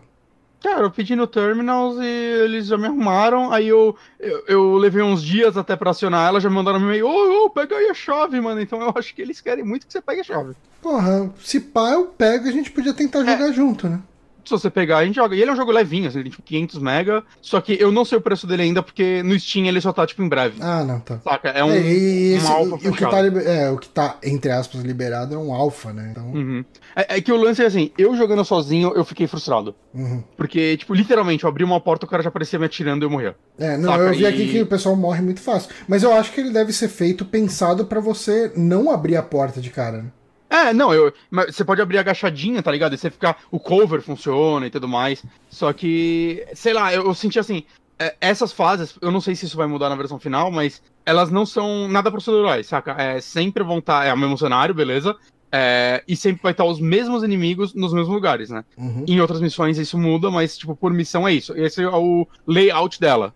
E eu, eu, o que eu senti jogando é: ah, tá, é aquele jogo que você vai abrir uma porta, tomar um tiro e morrer. E aí, beleza, é, agora eu sei onde tem o um inimigo e na próxima vez eu vou chegar tirando. É, jogo de repetição. E, é, ficou meio tentativa e erro. Hum. E para mim, nesse esquema, ele não ficou divertido, né? Mas normalmente, jogando com uma galera, cara, bolando suas estratégias e tal, e jogando até mais descompromissado. É, descompromissado nossa. Descompromissado. Descom... Isso, obrigado, não vou nem tentar. é... eu acho que ele pode ser um jogo bem divertido, assim, cara. Ok. E as mecânicas dele estão funcionando, elas são redondinhas, saca? Ela, Ele tem bastante regras que ele te explica muito bem já no tutorial. Eu gosto muito como o flashbang funciona também, isso não aconteceu aí no vídeo. Mas quando você joga, se você tá olhando para ele, simplesmente todo o cenário dentro das paredes fica branco. Hum. Saca? Como se a luz estivesse muito branca, só que ah, só dentro sim. do cenário, não é tipo, fica a tela toda branca. É só dentro desse espaço vai ficar tudo branco e você não vai ver nada hum. do inimigo e tal. Eu acho que funciona bem, né? Tipo, como te cegar no jogo, qual é a sensação? Eu acho ah. que isso é legal. Mas até aí, é um jogo carismático, mas ainda não tem muito o que falar, porque é só um alpha que eu joguei, né? Mas. Interessante, eu tava, eu tava esperando outra coisa, mas isso foi burrice minha, né? Mas talvez eu tenha me, vai, me surpreendido com uma possibilidade de um jogo que possa na versão final ou, ou, jogando com alguém eu possa me divertir mais. Hum, tá certo. Então, pra mas, quem mas quer ainda... pegar o nome do jogo, então, Hot Brass. Mas ainda tô precisando do meu joguinho single player de polícia reacinha do, do ano. okay. Quero o Beat Cop 2. Eu acho que o Cipal tá na hora da jogada de The Police 2, não sei. Eu não sei se ele é bom, não vi ninguém falando do 2. Um é bom bom. Beleza. É Ó, o Yamekil falou pra gente fazer em live. Ele começou a citar vários jogos, vários filmes e séries de policial. Duro de Matar, oh. Desejo de Matar, K9, um policial bom pra cachorro, Miss Simpatia. Robocop, Tropa de Elite e Giban. Aliás, tem Giban fazer... no Amazon Prime. Oi. Aliás, se você tem Amazon Prime, dois inscrição pra Assine a Amazon Prime pra assistir Giban e. E pra dar assinatura pra gente. Mas é. A gente ainda vai fazer aquela live de oficiais? Cara, eu baixei, tá baixado aqui no Também. Tá é, é que, é que eu, eu, não, eu não deixei a renovação automática da minha, do meu Game Pass, eu tô com medo dele ter acabado e eu não ter percebido. Ok. Mas a gente tem que tentar rápido isso, então. Ok. Bom, a gente vê, a gente conversa depois sobre isso. Mas eu quero saber qual é a indicação do Antônio. Eu eu vou. Tava até falando com o Bonatti, que eu acho que a gente tinha que voltar aqui com, com a tradição que vocês perderam, que eu fiquei muito triste, que é falar de quadrinhos nesse programa. Cara, faz, é faz muito tempo que a gente não lê quadrinhos. Quer dizer, eu não leio quadrinho faz muito tempo. Não, o Bonatti eu tá leio mangá, mangá, né? Pra caralho. Eu sempre penso em recomendar algum mangá que eu tô lendo aqui e acaba não rolando. Re recomenda, cara, isso faz falta. E eu acho que eu não sou o único, não. Olha aí.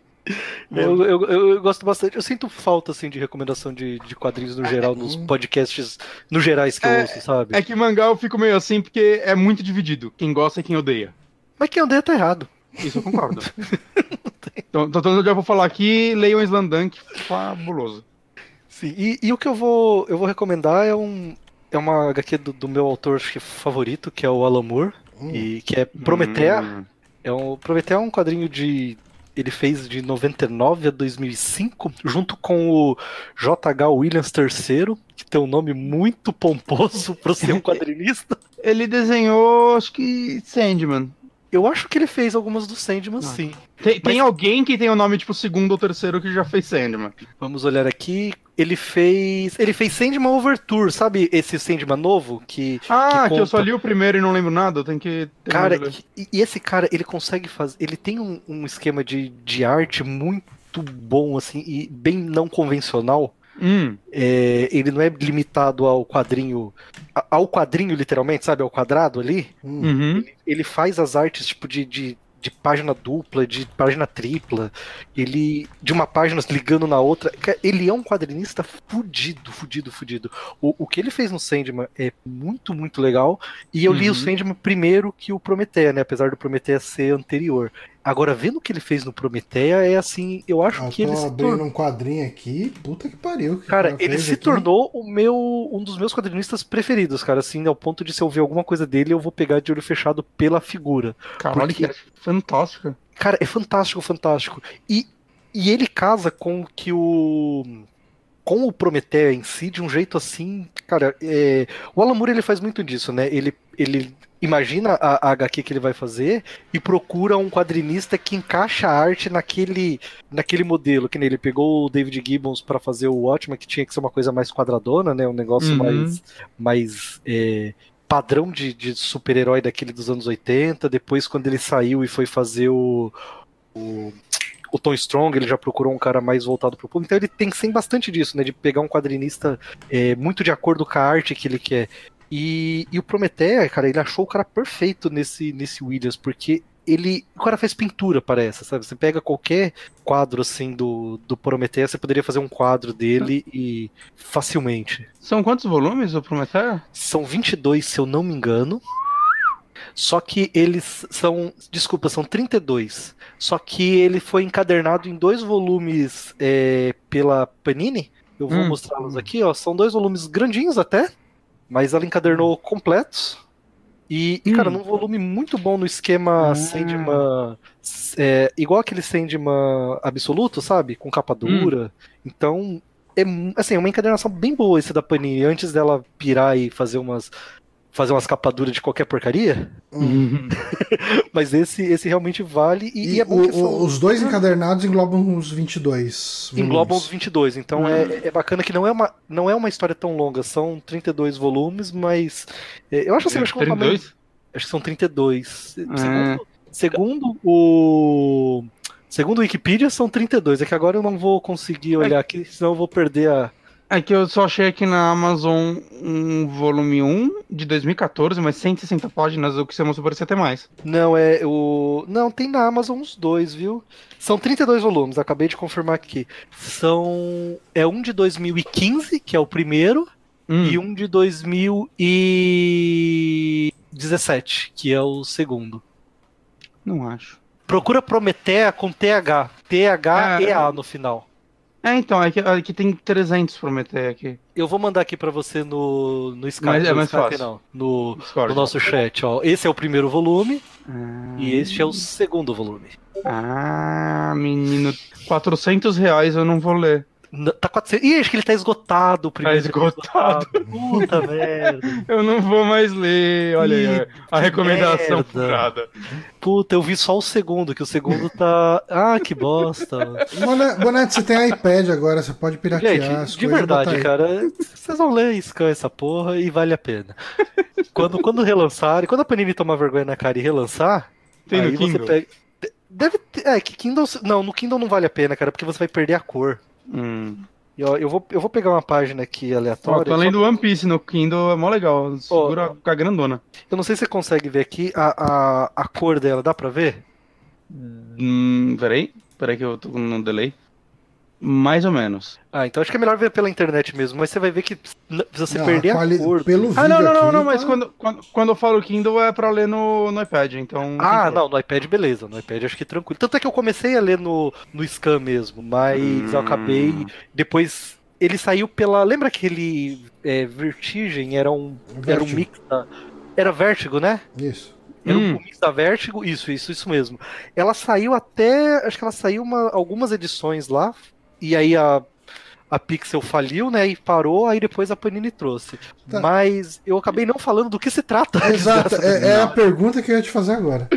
É, é... que a gente confia, se você gosta, é bom. Cara, é, na verdade é o seguinte: você tem Alamur no nome, você pode. É, você pode ir de olho fechado. eu queria ter lido mais coisa do Alamur. Eu tenho mais coisa do Alamur do que eu li. É.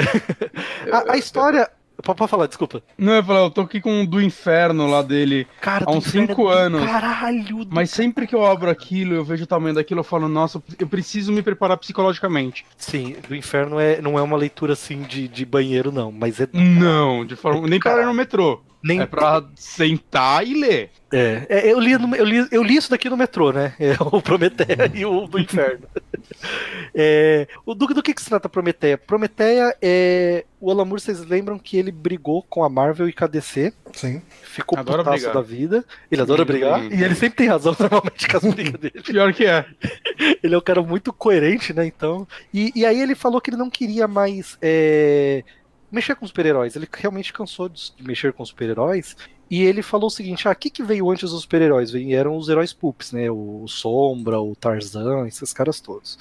Ele falou: ah, tá, eu acho que eu vou pegar.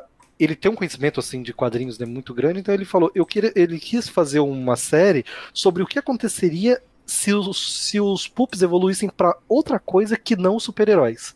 Hum, então hum. ele entrou naquela. Ele entrou na é, no American Best Comics, né, que era um selo que ele até acabou indo para DC, no, e ele também ficou puto com isso, porque o Jim Lee deu um chapéu nele, né? Cara. E, e, mas nesse selo do American Best Comics, ele pôde desenvolver esses personagens que seriam o pós-pulp. Ele começou com, se eu não me engano, com Tom Strong, que ele é um, um herói cientificista é, muito evoluído, tipo, com coisas muito avançadas, né? Anos acima, mas muito mexendo com uma coisa meio steampunk, meio dieselpunk, assim, sabe? Hum. E, e, a ideia do Prometeia era continuar esse universo. Seria. Ele começou a história pensando nisso. Ele ia criar uma heroína é, que fosse seguir nessa ideia de, de aventuras pós-pulp, pós assim. Só que quando ele começou a escrever, ele viu que ele poderia fazer algo muito maior do que ele estava pensando. Tanto é que você começa as histórias, o que, que, é o começo da história? A Sofia, ela é uma, ela é uma, uma estudante de história e ela está fazendo tipo o TCC dela. Então ela, ela encontra um... Durante a, vários períodos da história referências a uma, a uma, a uma heroína chamada Prometeia, e, sei lá, tem um, um poeta inglês que começou a falar de Prometeia no, em alguns poemas que ele escreve. Aí depois você tem uma revista do, de 1900 que é uma é uma menininha que faz várias aventuras, é um, um, quadrinho infantil, e aí ela é ajudada por uma Prometeia. Prometeia é sempre uma, uma entidade assim ligada à imaginação, ao, ao mundo etéreo, assim, de, de, assim. Hum. E aí tem a aí ela vai pesquisando e vê que durante a segunda, a segunda ou a primeira guerra, não me lembro, é, tem um, umas lendas de alguns soldados que eles estavam para morrer e foram e, e veio, veio um anjo ajudar eles com o nome de Prometeia. Então ela vai encontrando várias referências a Prometeia ao longo da história. E o TCC dela é isso, é, é tentar entender o que é esse esse ser que povoa várias histórias ali ao longo do ao longo da história. História, história, história. Desculpa. e, e aí ela, a, a história começa assim, ela tá indo visitar a, a esposa do último escritor da Prometeia, o escritor que morreu. Nisso ela é, é você tem um, uma sombra que vai que é mandada para matar ela, aí vira um negócio bem de ação mesmo, sabe? Aí hum. ela ela tem que se tornar Prometeia para não para não morrer, então começa bem no negócio de ação e felizmente ele não foi para esse caminho. Hum. É, logo no, se eu não me engano, no terceiro ou quarto, é, quarto volume, ele viu que ele poderia criar uma coisa muito maior, porque, só fazendo um parênteses, o, o, o Alan Moore, ele é um mago assumido, né? Ele assumiu que, que ele é um mago e tal, e ele queria é, expressar essa essa religião, por assim chamar, não é exatamente uma religião, né, mas só para facilitar, hum. esse, essa crença dele dentro das revistas. Ele queria é, usar a revista dele para ela ser uma, uma introdução a esse universo mágico. E ao mesmo tempo, ele queria também fazer uma, uma dissertação sobre o que é a criação de um personagem. Caralho. E aí, então ele, ele, cara, dá para ler dá para você ler Prometeia em, em, três níveis. O primeiro é esse, ele é a, ele é a história de uma menina que se torna um, um avatar, é um avatar de uma de uma ideia, que é a ideia da Prometeia, que ela é a, o avatar da imaginação do homem. Hum.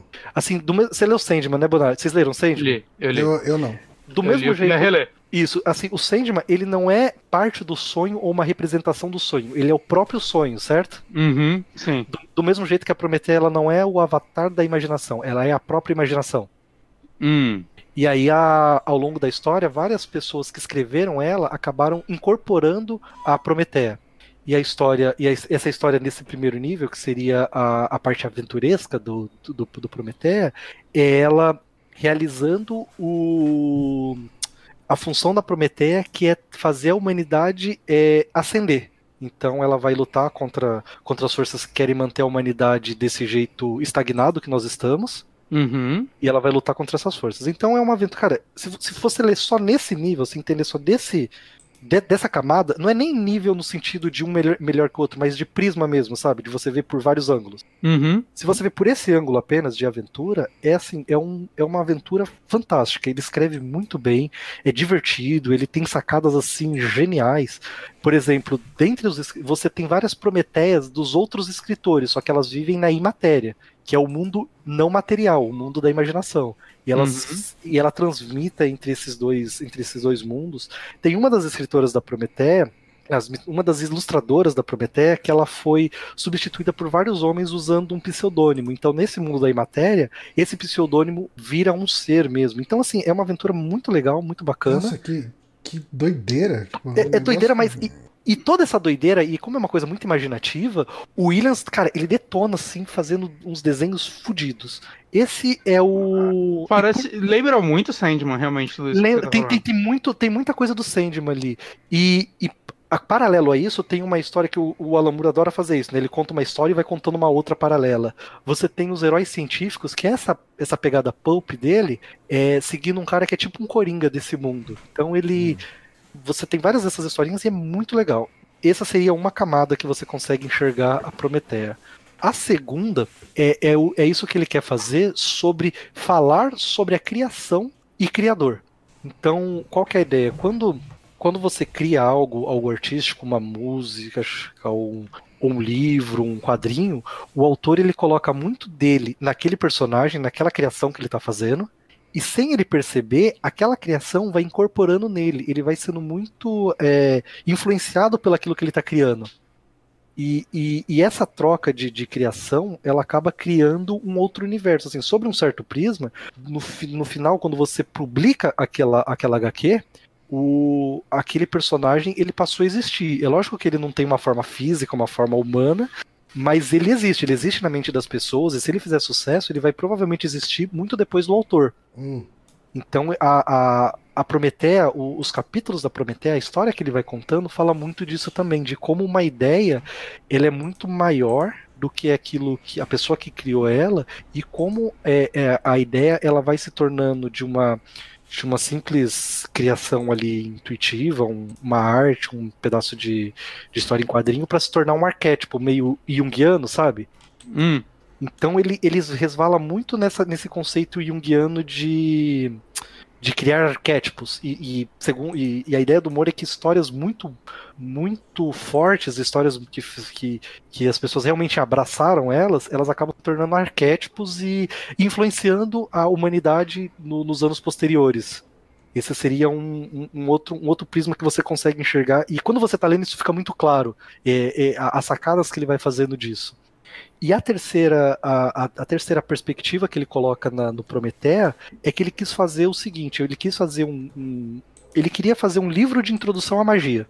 É meio que se você pegasse o, o Alan Moore para ser in, instruído na magia. E, e, ele faz isso. A, a Prometeia, quando ela, ela é seguida por aquele, por aquele ser, ele, ela acaba se tornando a nova Prometeia e ela vai numa jornada para descobrir o que ela precisa fazer para ascender a humanidade. E essa, e essa caminhada de, de conhecimento dela, de autoconhecimento e, e descobrir o que é Prometeia, ela acaba é, fazendo uma, um curso, é, não um curso, né, mas ela acaba, você acaba seguindo na história a, a, a Sofia sendo introduzida à magia. E, e isso é de um, de um, panorama a, a Sofia aprendendo magia e do outro o Alan Moore te ensinando todos os conceitos de magia. Por exemplo, a Prometeia, a gente estava falando aqui que ela é uma personificação da imaginação, mas tem um conceito de, de mágico que é o que é a assunção de forma a Deus, que é quando o, um, uma pessoa ela incorpora um deus ou uma entidade superior, assim, dado que eles acreditam, hum. e ela não, não é só uma incorporação, ela, enquanto aquele ser está nela, ela é as duas coisas, ela é o deus e ela é a pessoa. Tá. Então ele já vai te explicando isso logo assim no começo. E ele vai colocando vários desses conceitos. E, pra... para absorver todos esses conceitos que você está falando, enquanto você lê, isso é uma coisa que você absorveu ao longo de várias, tipo, de várias edições, né? De vários, volu de, é, vários volumes ou ele é digerido o suficiente para você, ah, não, entendi que funciona desse jeito? É, é digerido é, é, digerido facilmente, assim, enquanto você tá lendo. É, é lógico, se você tiver algum conhecimento sobre aquilo, você acaba é, aprofundando mais, né? Mas ele, ele é digerido. Porém, enquanto eu tava lendo, eu fiquei tão fascinado com, com, com as coisas que ele tava mostrando, né? Que eu acabei paralelamente é, procurando muita coisa sobre os temas que ele coloca, principalmente sobre Kabbalah e Tarot. Hum. Kabbalah, Tarot e a parte do Jung, né, de, de arquétipos. Então, é, levando isso em conta, mas eu acho que ele digere bem, ele consegue colocar, por exemplo, o Tarot. Ele tem um capítulo inteirinho que a, que a Sofia ela vai aprender o que é o Tarot. Nossa, cara, ela, tem umas vai... coisas meio doidas que eu tô vendo umas imagens, tipo, a que eu tô mostrando agora no vídeo. Tem um quadrinho que, que as personagens, acho que é a menina e a Promethea, a Prometeia estão é, como quadrinho e em seguida elas estão como se fossem fotos meio fotorrealista na, na segunda. Eu, eu, não posso dar spoiler do que é esse momento. Tá. Mas esse é o modo que o. Lembra que eu falei que o William ele consegue transmitir em imagem muito dessa, dessas ideias que Cara, o Moore estava tentando é, passar. É um quadrinho muito diferente de tudo que eu já vi. Muito. Viu? Esse, essa, essa, assim, sem dar muito spoiler, neste momento as pessoas estão tendo maior é, maior consciência delas mesmas. Elas estão se tornando uhum. mais reais. Elas estão deixando de. Caralho, que loucura. É, a, a, ideia ali é que as pessoas estão é, se iluminando, então elas vão se tornando mais reais. E aí você sai do quadrinho do desenho normal que você está acostumado para ir para esse desenho fotorrealista. Uhum. Caralho, mano tem do, do tarô que eu ia falar, é, a, a Prometeia ela vai visitar o mago e ele vai ensinar o tarô para ela. Então, em termos de história, a, esse mago está explicando cada um dos 22 arcanos maiores do tarô. explicando ó, do primeiro ao último arcano, você tem várias interpretações. Você tem a interpretação divinatória, né, que é o que a gente mais conhece da pessoa lá tirando o tarô e e tentando adivinhar o futuro, mas ele fala que tem um sentido mais profundo, que o tarô, na verdade, ele é a história da humanidade, a história do universo. Então ele começa na primeira carta do louco, que é o, o nada do Big Bang, que é um salto no escuro, até terminar no mundo, e vai passando por todas as fases da evolução do universo. E isso, ao mesmo tempo, ele também representa todas as fases da evolução da vida do homem. E isso é história. Então, e cada capítulo, cada página dessa, desse capítulo é dedicada a uma página do do Tuto Tarô. Hum. E, aí, e aí o Williams, ao invés dele fazer vários quadradinhos falando os personagens conversar, cada página, ela não essa, esse capítulo ele não tem quadrados, ele é página elas vão se juntando e ela tem vários, ela tem tipo a Sofia conversando com o mago, Aí embaixo tá rolando a história do universo com outros desenhos assim que se juntam com o primeiro. Aí ela tem umas frases soltas que quando você termina o capítulo e junta todas as frases, você vê que ela faz sentido dentro do, da explicação que ele tá dando. E você vai ver várias palavras soltas assim, são todas as são os anagramas que ele pega da da que ele vai montando. Então, assim, é um capítulo fantástico. E se você pegar a primeira e a última página, elas se juntam, formando um, um ciclo que, que é justamente o ciclo do tarô. Que ele tem, ele começa do nada, vem acontecendo várias coisas. Quando termina, esse terminar às vezes é o começo de outra. Que, aí, que também é a jornada do herói. Que ele começa, ele tem toda a evolução dele, termina, mas logo que ele termina, começa uma nova história que é sempre um salto no escuro. Hum. E, e o William, ele vai fazendo esses desenhos de uma forma assim. Cara, eu nunca vi ninguém fazendo desse jeito. E, e a outra parte que é bem legal também dessa, dessa história que ele vai contando, depois que ela aprende o tarô, ela vai apresentar, ela vai, ele vai apresentar para ela o, os caminhos da cabala hermética, sabe? Eu não faço ideia do que seja isso. É uma é um conhecimento. É, tem o, o judaísmo, né? Hum. Esse que a gente conhece, normal, entre aspas, muito grande, tá? Okay. Normal. E tem, um, e, e tem uma parte do judaísmo que ela é mais mística e, e ela entende o, o, mundo que ele, ele, entende que existem vários planos, que, que é justamente essa cabala, ela é formada por vários planos, o que a gente está é, é o mais terreno, digamos assim, e você vai ascendendo até você chegar em é, ser uno com Deus, né? E, e, cada um desses planos é, é, um passo de evolução da humanidade, mas você não precisa evoluir é, gradualmente. Você pode. Existem caminhos para essa evolução. E todo o estudo da Cabala é o estudo desses caminhos e da significação desses caminhos. E, e aí, do mesmo jeito que Tarot, ela tem essa significação mística, que aí você pode acreditar ou não, né? Mas ela também tem uma significação de, de representar conceitos e de como conceitos que você deveria colocar na sua vida para ela ser harmônica.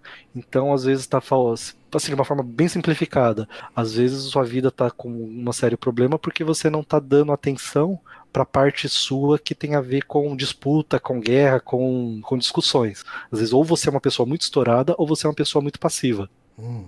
E aí você teria que, que traçar um caminho para entender o que está com problema, o que está o que está errado com a sua vida para para poder se tornar uma pessoa melhor, digamos assim. Então ele tem todos esses esses esse conceito. E ele vai explicando, e esse daqui são vários conceitos mesmo. Ele explica todas as a, esses mundos, digamos assim, da cabala. E cada mundo ele tem uma representação, ele é ligado com alguma algum arquétipo de Deus que a gente tem ou com Apolo ou com ou com Ares. São, são coisas conhecidas pra gente, sabe?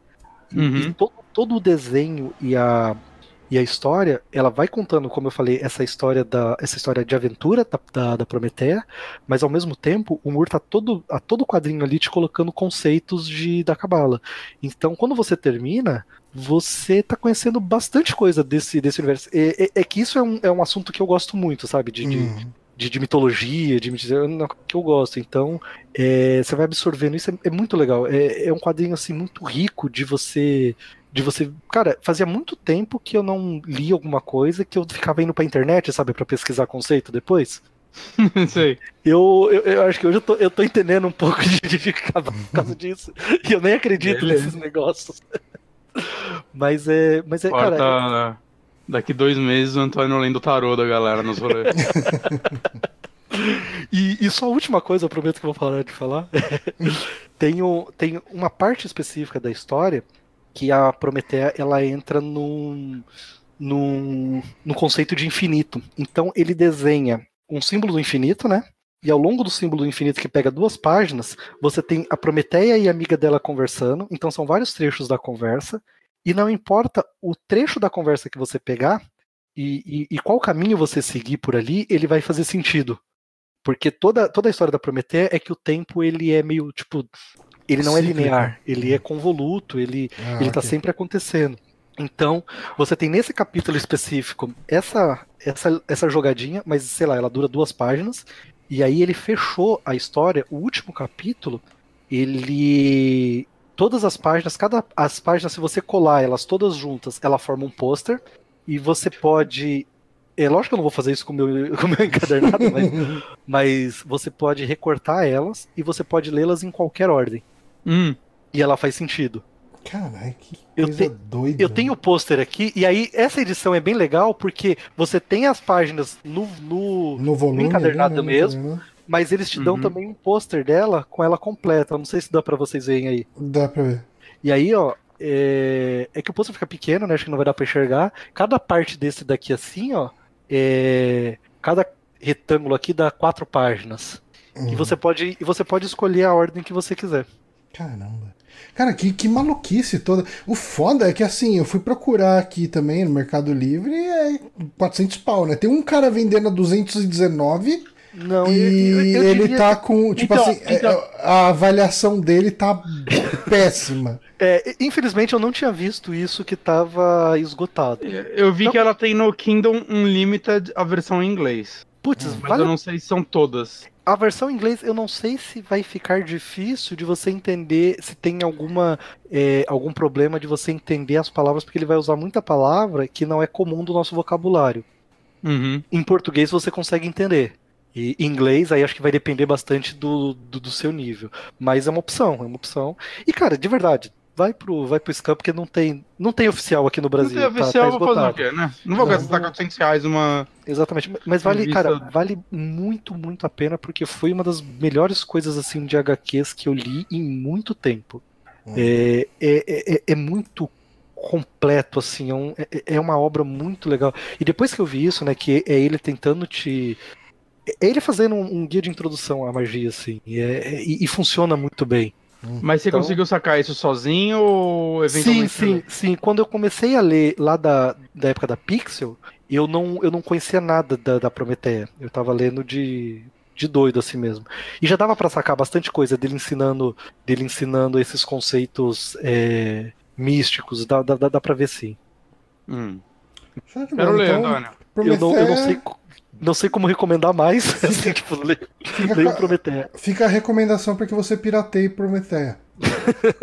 ah, e, e o Malamur acho que ele ia concordar com isso porque ela não é mais dele. Tanto é que ah, se você. Então o, o tem uma entrevista que ele vai dar e a pessoa começa a falar de Prometeia, né? Uhum. Aí ele, ele faz uma pergunta, ele responde de uma forma muito educada, mas ele fala, mas ó, sinceramente, eu nem penso mais muito sobre esse quadrinho porque ele já não é mais meu, então é, me interessa mais os quadrinhos que estão na minha. O, o Alan Moore é um cara que ele faz as coisas pro mundo, né? Sim, ele sim. faz, vende os direitos e beleza, o pessoal e, que toca exato. isso aí. Vai, vai, vai viver a vida dele. É, muitos ele nem vende, né? Ele, tipo, quando ele sai fora, ele. Ele dá partista. É, ele nem, tipo, Sandman mesmo, filme, série e tudo mais, ele nem tira dinheiro disso. É, é o Sandman não, né? O Watchman. É o Watchman, desculpa. Isso, é, ele dá todo, toda a parte dele vai pro David Gibbons. Porque ele fala o seguinte, ele fala, eu não quero receber nada disso, hum. mas eu não acho justo que o cara que desenhou, que é coautor comigo, tenha que seguir a minha filosofia, né? Uhum. Então ele, ele, não, ele não, ele não abre seja, mão do direito. Ele é, um, ele é o único que pode ficar falando mal dos filmes sem ser hipócrita, né? Exatamente, exatamente. É. Exatamente isso. Excelente. Um, é, Bonatti, você vai querer falar do, do Mega Man Zero ou posso falar de The Expense? Né, tem que falar de Mega Man Zero, a gente recebeu aqui, porra. Ah, então vamos falar de Mega é, Man é Zero. É trabalho, Johnny. Tá bom, então. Tá bom, então. Mas eu tô jogando o Johnny também. Eu não sei. Você vai dropar ou você vai continuar, Johnny? Talvez eu volte para ele. Ah. Não, não, pretendo chegar. Não vou falar para você que amanhã eu vou chegar em casa e vou jogar ele. Não, mas nem, uh, tá, pera, vamos começar. Eu estou jogando o, a Collection nova de Mega Man, né? Que é o Zero e o ZX. Que é uma collection que eu tava bem animado, porque é uma franquia do Mega Man, uma área do Mega Man, que eu nunca relei. Saca? Eu nunca tinha. Eu, eu nunca jogado nada deles, eu nunca. Acho que nem tinha visto vídeo, saca? Só uma imagem ou outra. Mas eu não sabia exatamente do que se tratava. E quando a Capcom anunciou essa, essa collection, fiquei bem animado, assim, com. Ah, da hora, saca? São seis jogos do Mega Man que eu vou finalmente poder experimentar de forma legal e tal. Uhum. E é, é uma franquia que eu vejo que ela é muito amada por uma galera e tal, principalmente a galera que se importa com a lore de Mega Man, porque ela tenta ter um pouquinho mais de história que os outros. Assim, vou deixar claro, eu só joguei o primeiro, o Zero, né? uhum. né? Eu ainda não terminei ele, eu tô perto do fim. E eu ainda não relei nos outros. É, o que é, tipo, unânime, basicamente, eu acho, é o 01 é ruim. As pessoas não gostam dele. É. é... A gente pode falar aqui por que ele é ruim, né? Não, eu já vou chegar lá, calma. Uhum. Né, mas é, é por isso que, assim, tipo, eu ainda, mesmo achando ele. Eu, eu não achei ele ruim, tá? Eu achei ele mediano, vamos dizer assim. Eu tenho. Tem coisas nele que eu adorei, tem coisas que eu não gostei. Mas eu tô animado de continuar jogando, eu quero jogar todos. Porque, primeiro, porque eu, pelo menos os quatro primeiros são jogos bem curtinhos, né? Os ZX é, são jogos maiores. Mas. Porque eu, eu, vejo muita gente falando que o 03 e o 04, acho que principalmente o 03, é um dos melhores jogos da franquia Mega Man. Uhum. É, é, eles são coisa. muito amados, saca? Principalmente o 03 e tal. Se procurar no, no YouTube review deles, vai ter muito vídeo assim, enaltecendo o quão bom é o 03. E eu quero saber o que é isso, saca? Eu quero saber o por que esse jogo é tão bom. Uhum. É, eu acho que o universo que ele cria para o Mega Man é muito interessante. Né, o, o Mega Man Zero, pelo menos, ele se passa acho que 100 anos no futuro da franquia clássica, ou do Mega Man X, na verdade, se eu não me engano. E eu acho muito legal que ele abre assim com os humanos indo meio que resgatar o Zero, né? Ele tá meio que numa hibernando numa cápsula desligado, sei lá, porque o Zero é a salvação da porra toda, né? Os robôs, os Mavericks, né, como é chamado em Mega Man. Acho que nesse jogo eles já são chamados de Mavericks, não tenho certeza. Eles meio que estão acabando com a humanidade e eu acho que ele tem um clima muito. com muitas aspas. É, Exterminador do Futuro, só que o futuro do Exterminador do Futuro, né? Não. Sim. Né, tipo, as máquinas destruindo a humanidade, a humanidade vivendo em. Sei lá, tipo, bases isoladas e tentando sobreviver e criando missões para tentar acabar com as máquinas. E eu gosto da estrutura dele também, que é você tem uma basezinha sua que você anda lá, você fala com os personagens e tal, você tem aqueles textos com diálogos fenomenais, com uma tradução incrível. a tradução é muito ruim. Eu vi que isso também é. O, Z, o Z1 e o Z2 tem traduções horrorosas, parece que depois melhora. Mas. Né, aí você vai desenvolvendo essa historinha e tudo mais, aí cada missão é tipo. Ah, a gente tem que resgatar soldados em tal lugar. Aí você vai lá e, tipo, uma resgata soldado. Oi? Vai lá e resgata soldados. Resgata o soldado. É isso, é uma fase de Mega Man, um boss no final da saga. A de resgatar soldado é uma bosta, porque você tem que voltar com o soldado depois até o começo da fase, ele morre, e aí. Que inferno isso. Esse é um conceito que tinha que sair dos videogames. Missão de acompanhar o NPC que não pode morrer. concordo, concordo completamente. Eu não consigo me lembrar um jogo que isso é legal. Nenhum. Eu não consigo lembrar nenhum que eu tenha uma missão legal disso. Ao eu... menos que você tenha um controle de um NPC, tipo, sei lá, um jogo de estratégia, sei lá, um, um XCOM, não lembro se XCOM tem um jogo, uma fase assim, mas esse tipo de jogo vai, você tem que resgatar o refém. Aí quando você resgata ele, você tem o um controle sobre o refém, então você vai determinando para onde ele vai em cada turno Exato. e tudo mais até ele fugir. Eu acho que o StarCraft Beleza. tinha algo do tipo e era legal. É, mas saca. Mas é por, ainda... porque justamente você tá controlando o cara, você não tá. Inteligência artificial é uma bosta, né? É, eu acho isso que que acabar mesmo, que é muito ruim. Uhum. Mas então, ele tem essa estruturinha que tenta fugir um pouco da estrutura do, dos Mega Man, Mega Mans normais, né? É, vale falar que ele é um jogo de Game Boy Advance, né? Então ele não é o jogo mais bonito. Embora eu ache os gráficos simpáticos, saca? É, eu acho, eu acho que ele é um dos jogos mais bonitos do Game Boy Advance. Mas ele é claramente um jogo de Game Boy Advance, é, é, mesmo nessa coletânea. Sim, sim, sim, sim, sim. Eu, eu não vejo isso como um defeito. Saca? Uhum. Pra mim, beleza. O, o, o, já o ZX ele é de DS, né? Então ele deve ser bem mais agradável também de se olhar.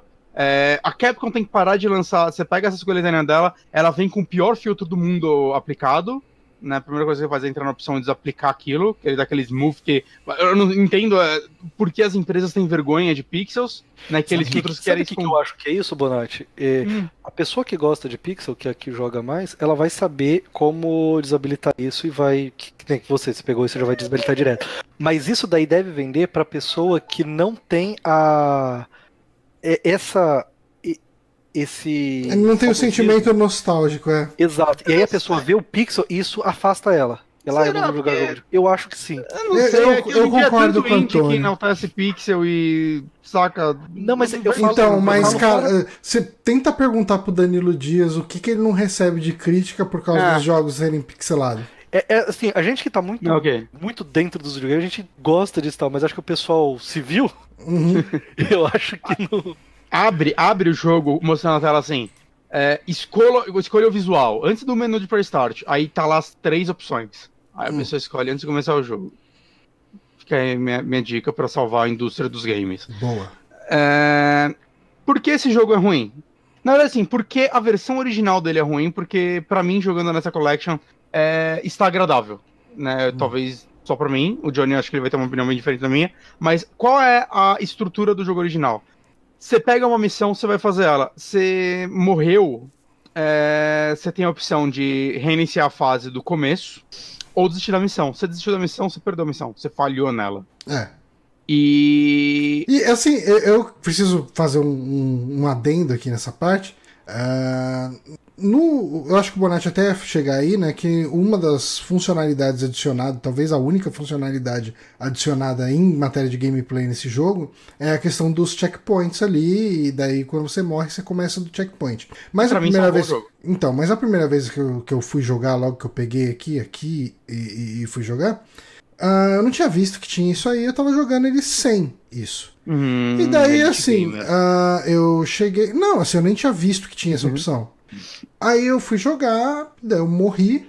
Uh, a primeira vez assim, que eu fui jogar, já nas primeiras fases eu morri, daí eu falei, ah, tipo, quando você morre, ele não fala assim, ah, tipo, é, recomeça aí. Não, ele dá um game over na tela. E daí você chega e fala, não, eu quero continuar. Daí você usa o contínuo e você perde o seu continuo. Até aí tudo bem.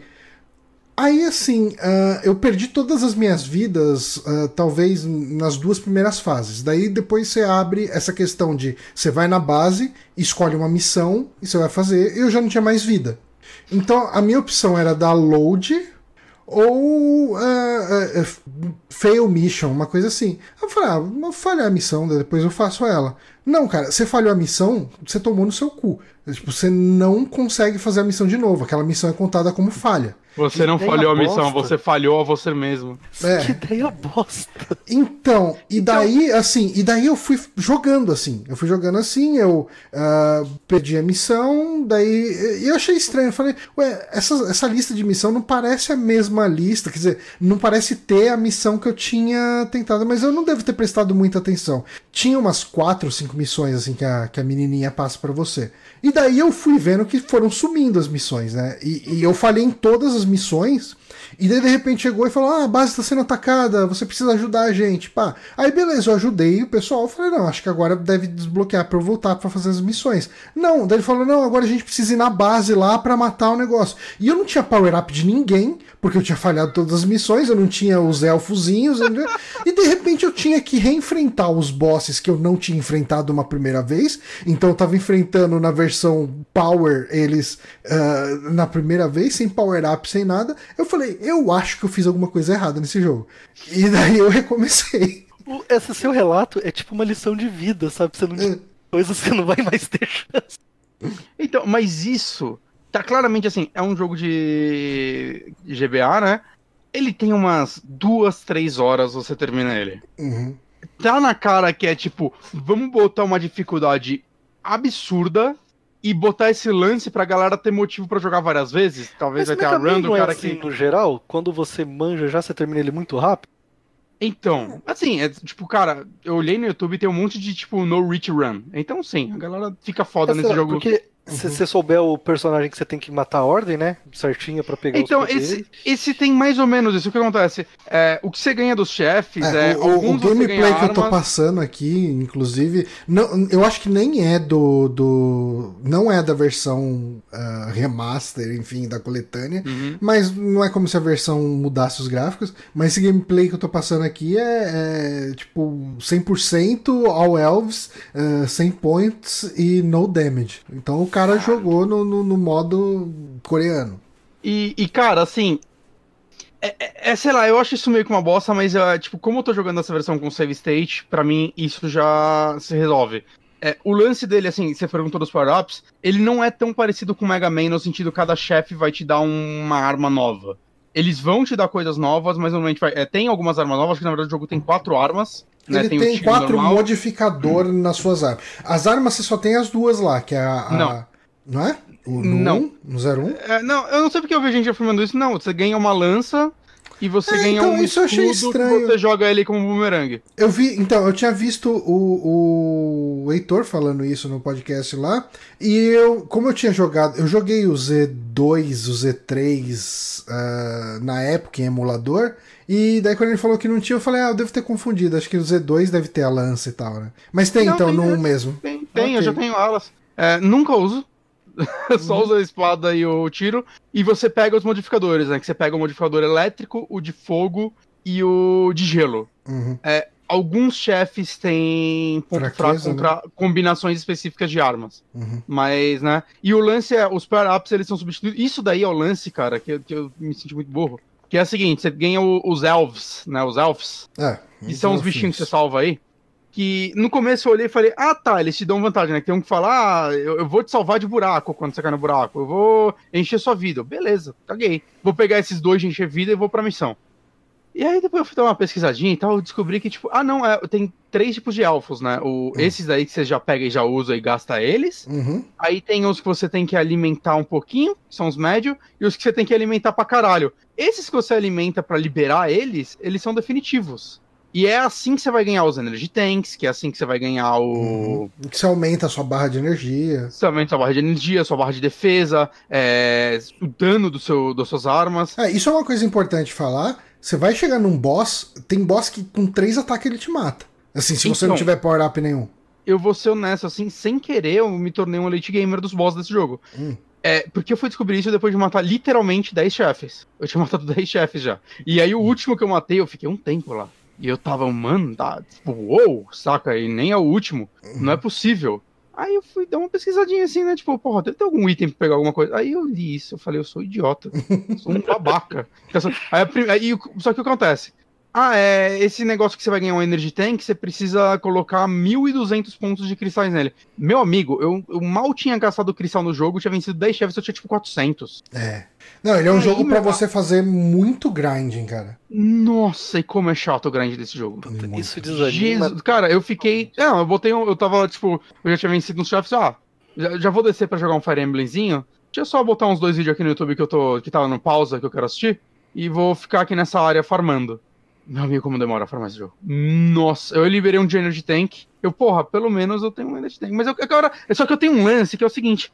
Agora eu quero farmar, eu quero, eu quero completar essa boca. Eu tenho, tipo, uns um, seis elfos desses grandes. Eu tenho um que aumenta minha defesa, tenho mais dois de Energy Tank e um que aumenta meu ataque. Eu, porra, eu quero pelo menos, saca, aumentar meu ataque. E, cara, eu, eu sei que, tipo, amanhã que eu vou chegar em casa e não vou ter nada pra fazer, eu, eu provavelmente vou ficar isso. uma horinha fazendo grind e vendo uns vídeos do YouTube que. Eu que acho o canal que... Reviews voltou. Eu voltou com o nome novo. Eu vou maratonar os vídeos novos dele. Eu acho isso. que você deveria fazer o contrário. Acho que você deveria continuar tentando terminar sem os power-ups e fazer live disso daí para trazer gente pro canal. Tipo, terminei Mega Man com os cotovelos. Mas assim, agora eu quero dar dois elogios para esse jogo, agora que existe save, é, save state. Uhum. Um, é, eu gosto de quão variadas são as missões. Saca? Uhum. Não é que nem Mega Man normal que é só vai do ponto A ao ponto B. Né? Tem uma missão, por exemplo, que eu tive que desarmar umas bombas, saca? Tem tem missão que você vai no mesmo cenário que, que, o anterior, só que você tem que fazer um outro caminho, ele vai liberando caminhos novos. É, eu, eu, gosto, tipo, ele tenta ter um arzinho de Metroidvania, né? Eu acho que bem mais simples, mas ele tenta ter esses múltiplos caminhos. Pelo que eu vi, o Zero, o, o ZX, ele já é bem full Metroidvania e falam que ele é muito legal também. Sim, ele é bem Metroidvania mesmo, o ZX. E, e também parece interessante, né, que o ZX você pode jogar com zero e com X. Ah, uhum. vale falar, nesse né, 01, pelo menos, o, o vilão é o X. É.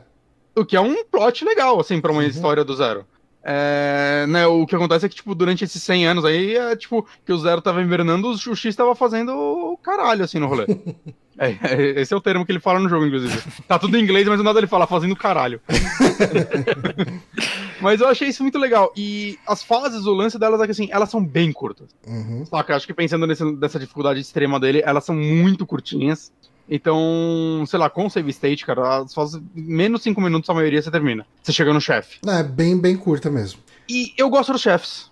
Eu gosto deles, eles têm padrões interessantes, né? Acho que uhum. o fato de, tipo assim, nesse modo save state aí, é, que eu acho muito interessante, mais legal que a Capcom tenha feito isso do que se ela tivesse liberado o save state, como no Mega Man Legacy, o original.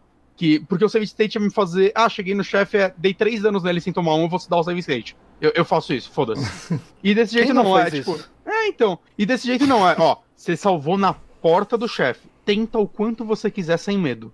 Isso é legal. Pode... Isso, isso realmente isso é legal. legal. cara, porque eu sinto que você pode. Como o Johnny falou, os chefes te matam muito rápido. Tem chefe que te mata com três golpes.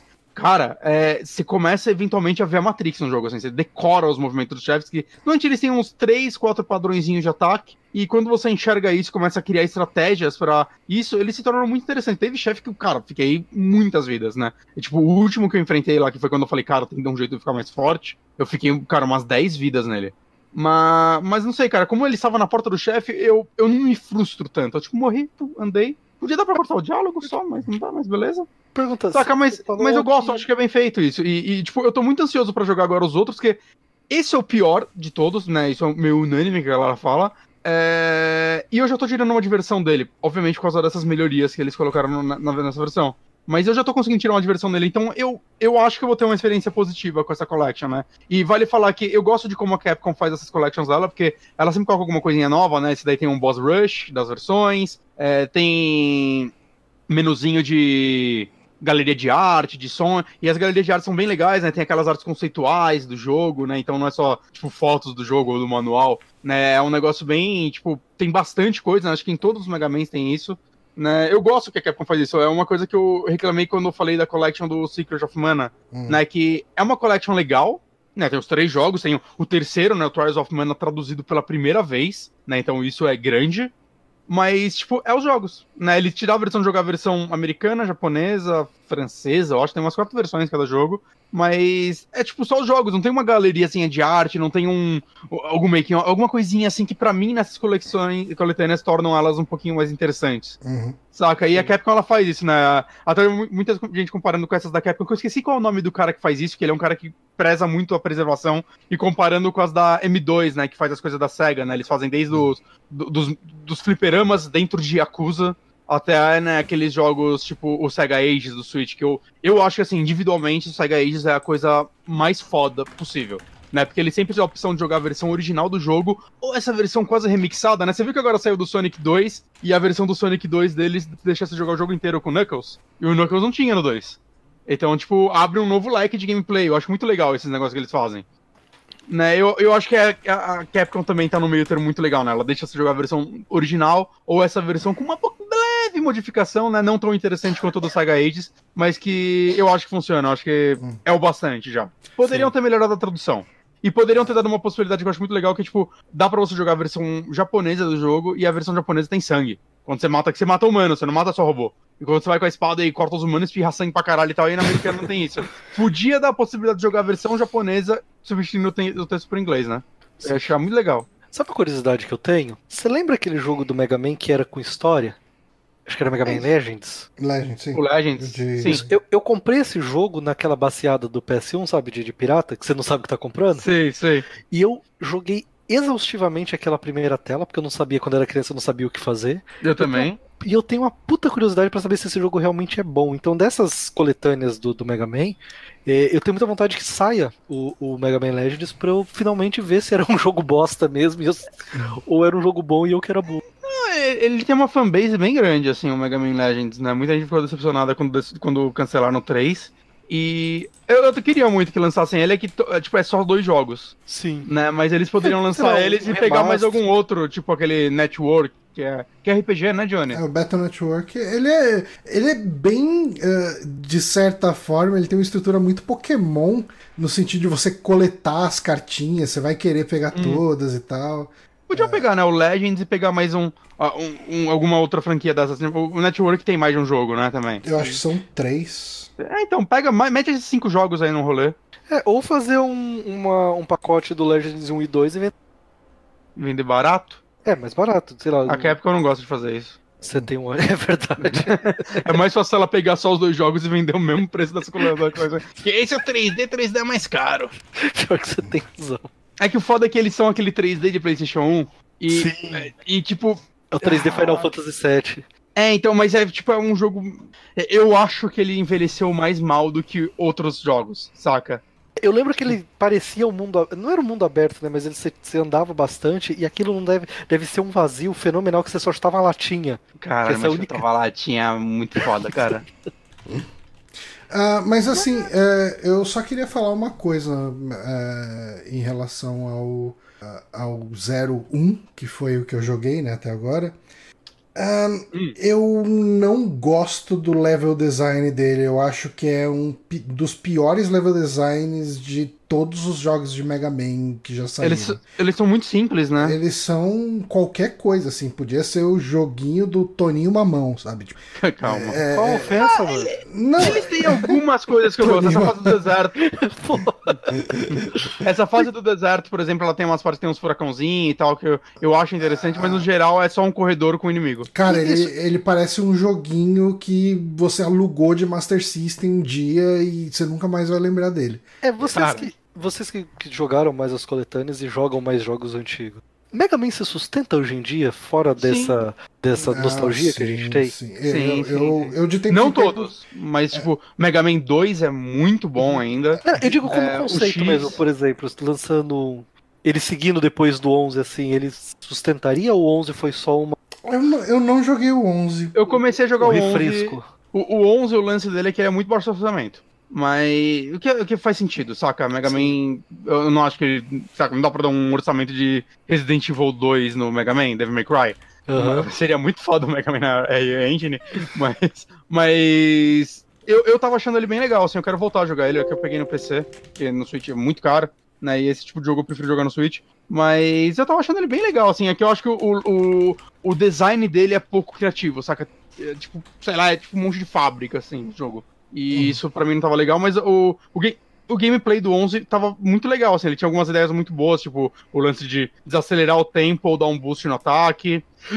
A forma como os power-ups funcionam são muito legais, né? Que todos têm uma forma alternativa. Então ele tem algumas ideias legais pra franquia que eu, eu consigo ver melhor exploradas é, em outros jogos, assim, se a Capcom continuar com a franquia. E, e, eu acho que sim, que é um jogo, uma franquia que se sustenta, assim, conseguiria fazer bons jogos ainda. É, que não precisam ser jogos, saca, novamente, por orçamento gigantesco. Uhum. Sim, sim, eu Embora... acho que funciona melhor, menor, eu... até pela expectativa que ela vai ter em cima dele, né? Eu, eu abraçaria se eles retomassem aquela ideia de fazer um Metroid Prime do Mega Man, lembra?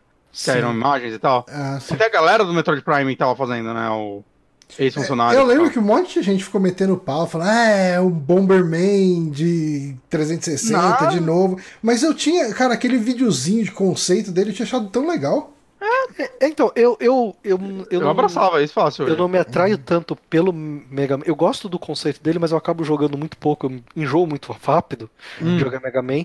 Mas eu acho que ele funciona. Na época eu fiquei muito empolgado porque justamente seria um jogo que ia me atrair para ele. Hum. Pegar aqueles conceitos. Os conceitos que você tem de pegar o poder do chefe, de, de ter que usar isso. Eu acho mas tirar, mas tirar do, tirar do plataforma, porque o Mega Man tem muito de plataforma, né? Uhum. Sim. E, e, colocar isso no mundo, talvez Metroid Prime, ou algo do tipo, ou um jogo de ação que não fosse de plataforma. Eu, eu realmente gostaria. Eu acho que para mim seria um jogo melhor.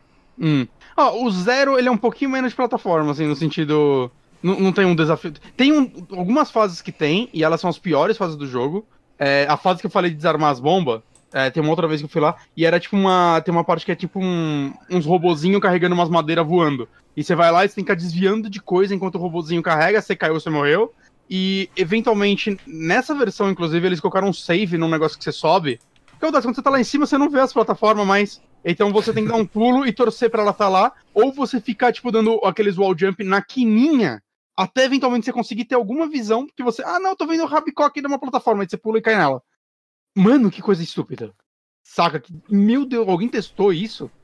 E, e não dá pra acusar que isso é design por ele ser um jogo muito antigo, né? Porque já não é tão. Não, não é o não, Mega não, Man 5 pra você falar que é design antigo. Mega Man 2 de Nintendinho tem um design mil vezes melhor. É, não, Exato. tipo, isso não, não é muita desculpa, não, cara. É. Os Mega Man que vieram antes dele tem design melhor. É, é. então, justamente. Mas, é, mas, novamente, eu quero ver o que vai ser dos outros, assim.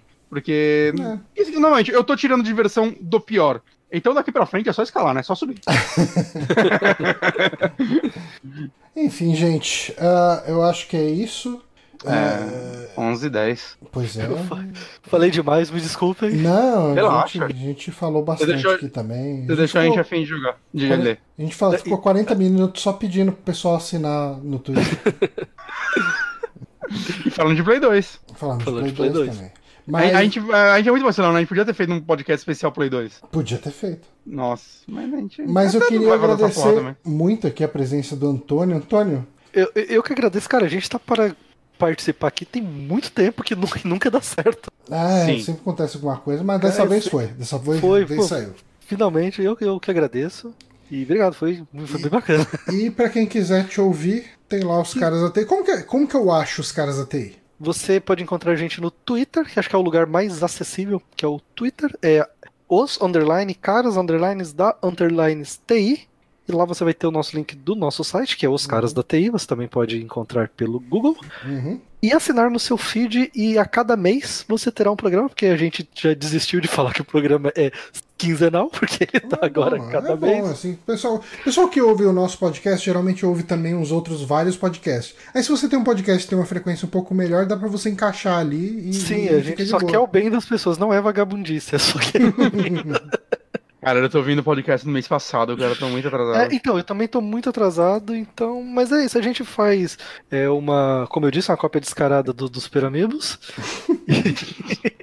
Gente só não fala de notícia. Então mas... você tá falando que é baixa qualidade? É baixa qualidade, baixo orçamento. É isso aí. É. E como a gente joga é, até pela, pela periodicidade, a gente dificilmente vai falar de lançamento assim no momento que ele saiu ou qualquer uhum. coisa do tipo. Então a gente procura tratar mais tipo do, do que, que a gente acha do jogo, menos tipo falar do do lançamento do momento, sabe? Uhum. Hum. Então, uh, isso, isso eu gosto, eu gosto porque a gente consegue falar de coisas mais é, que não estão tão ali em voga na hora. A gente tava falando de Fire Emblem da semana passada, né? Nesse que vai sair.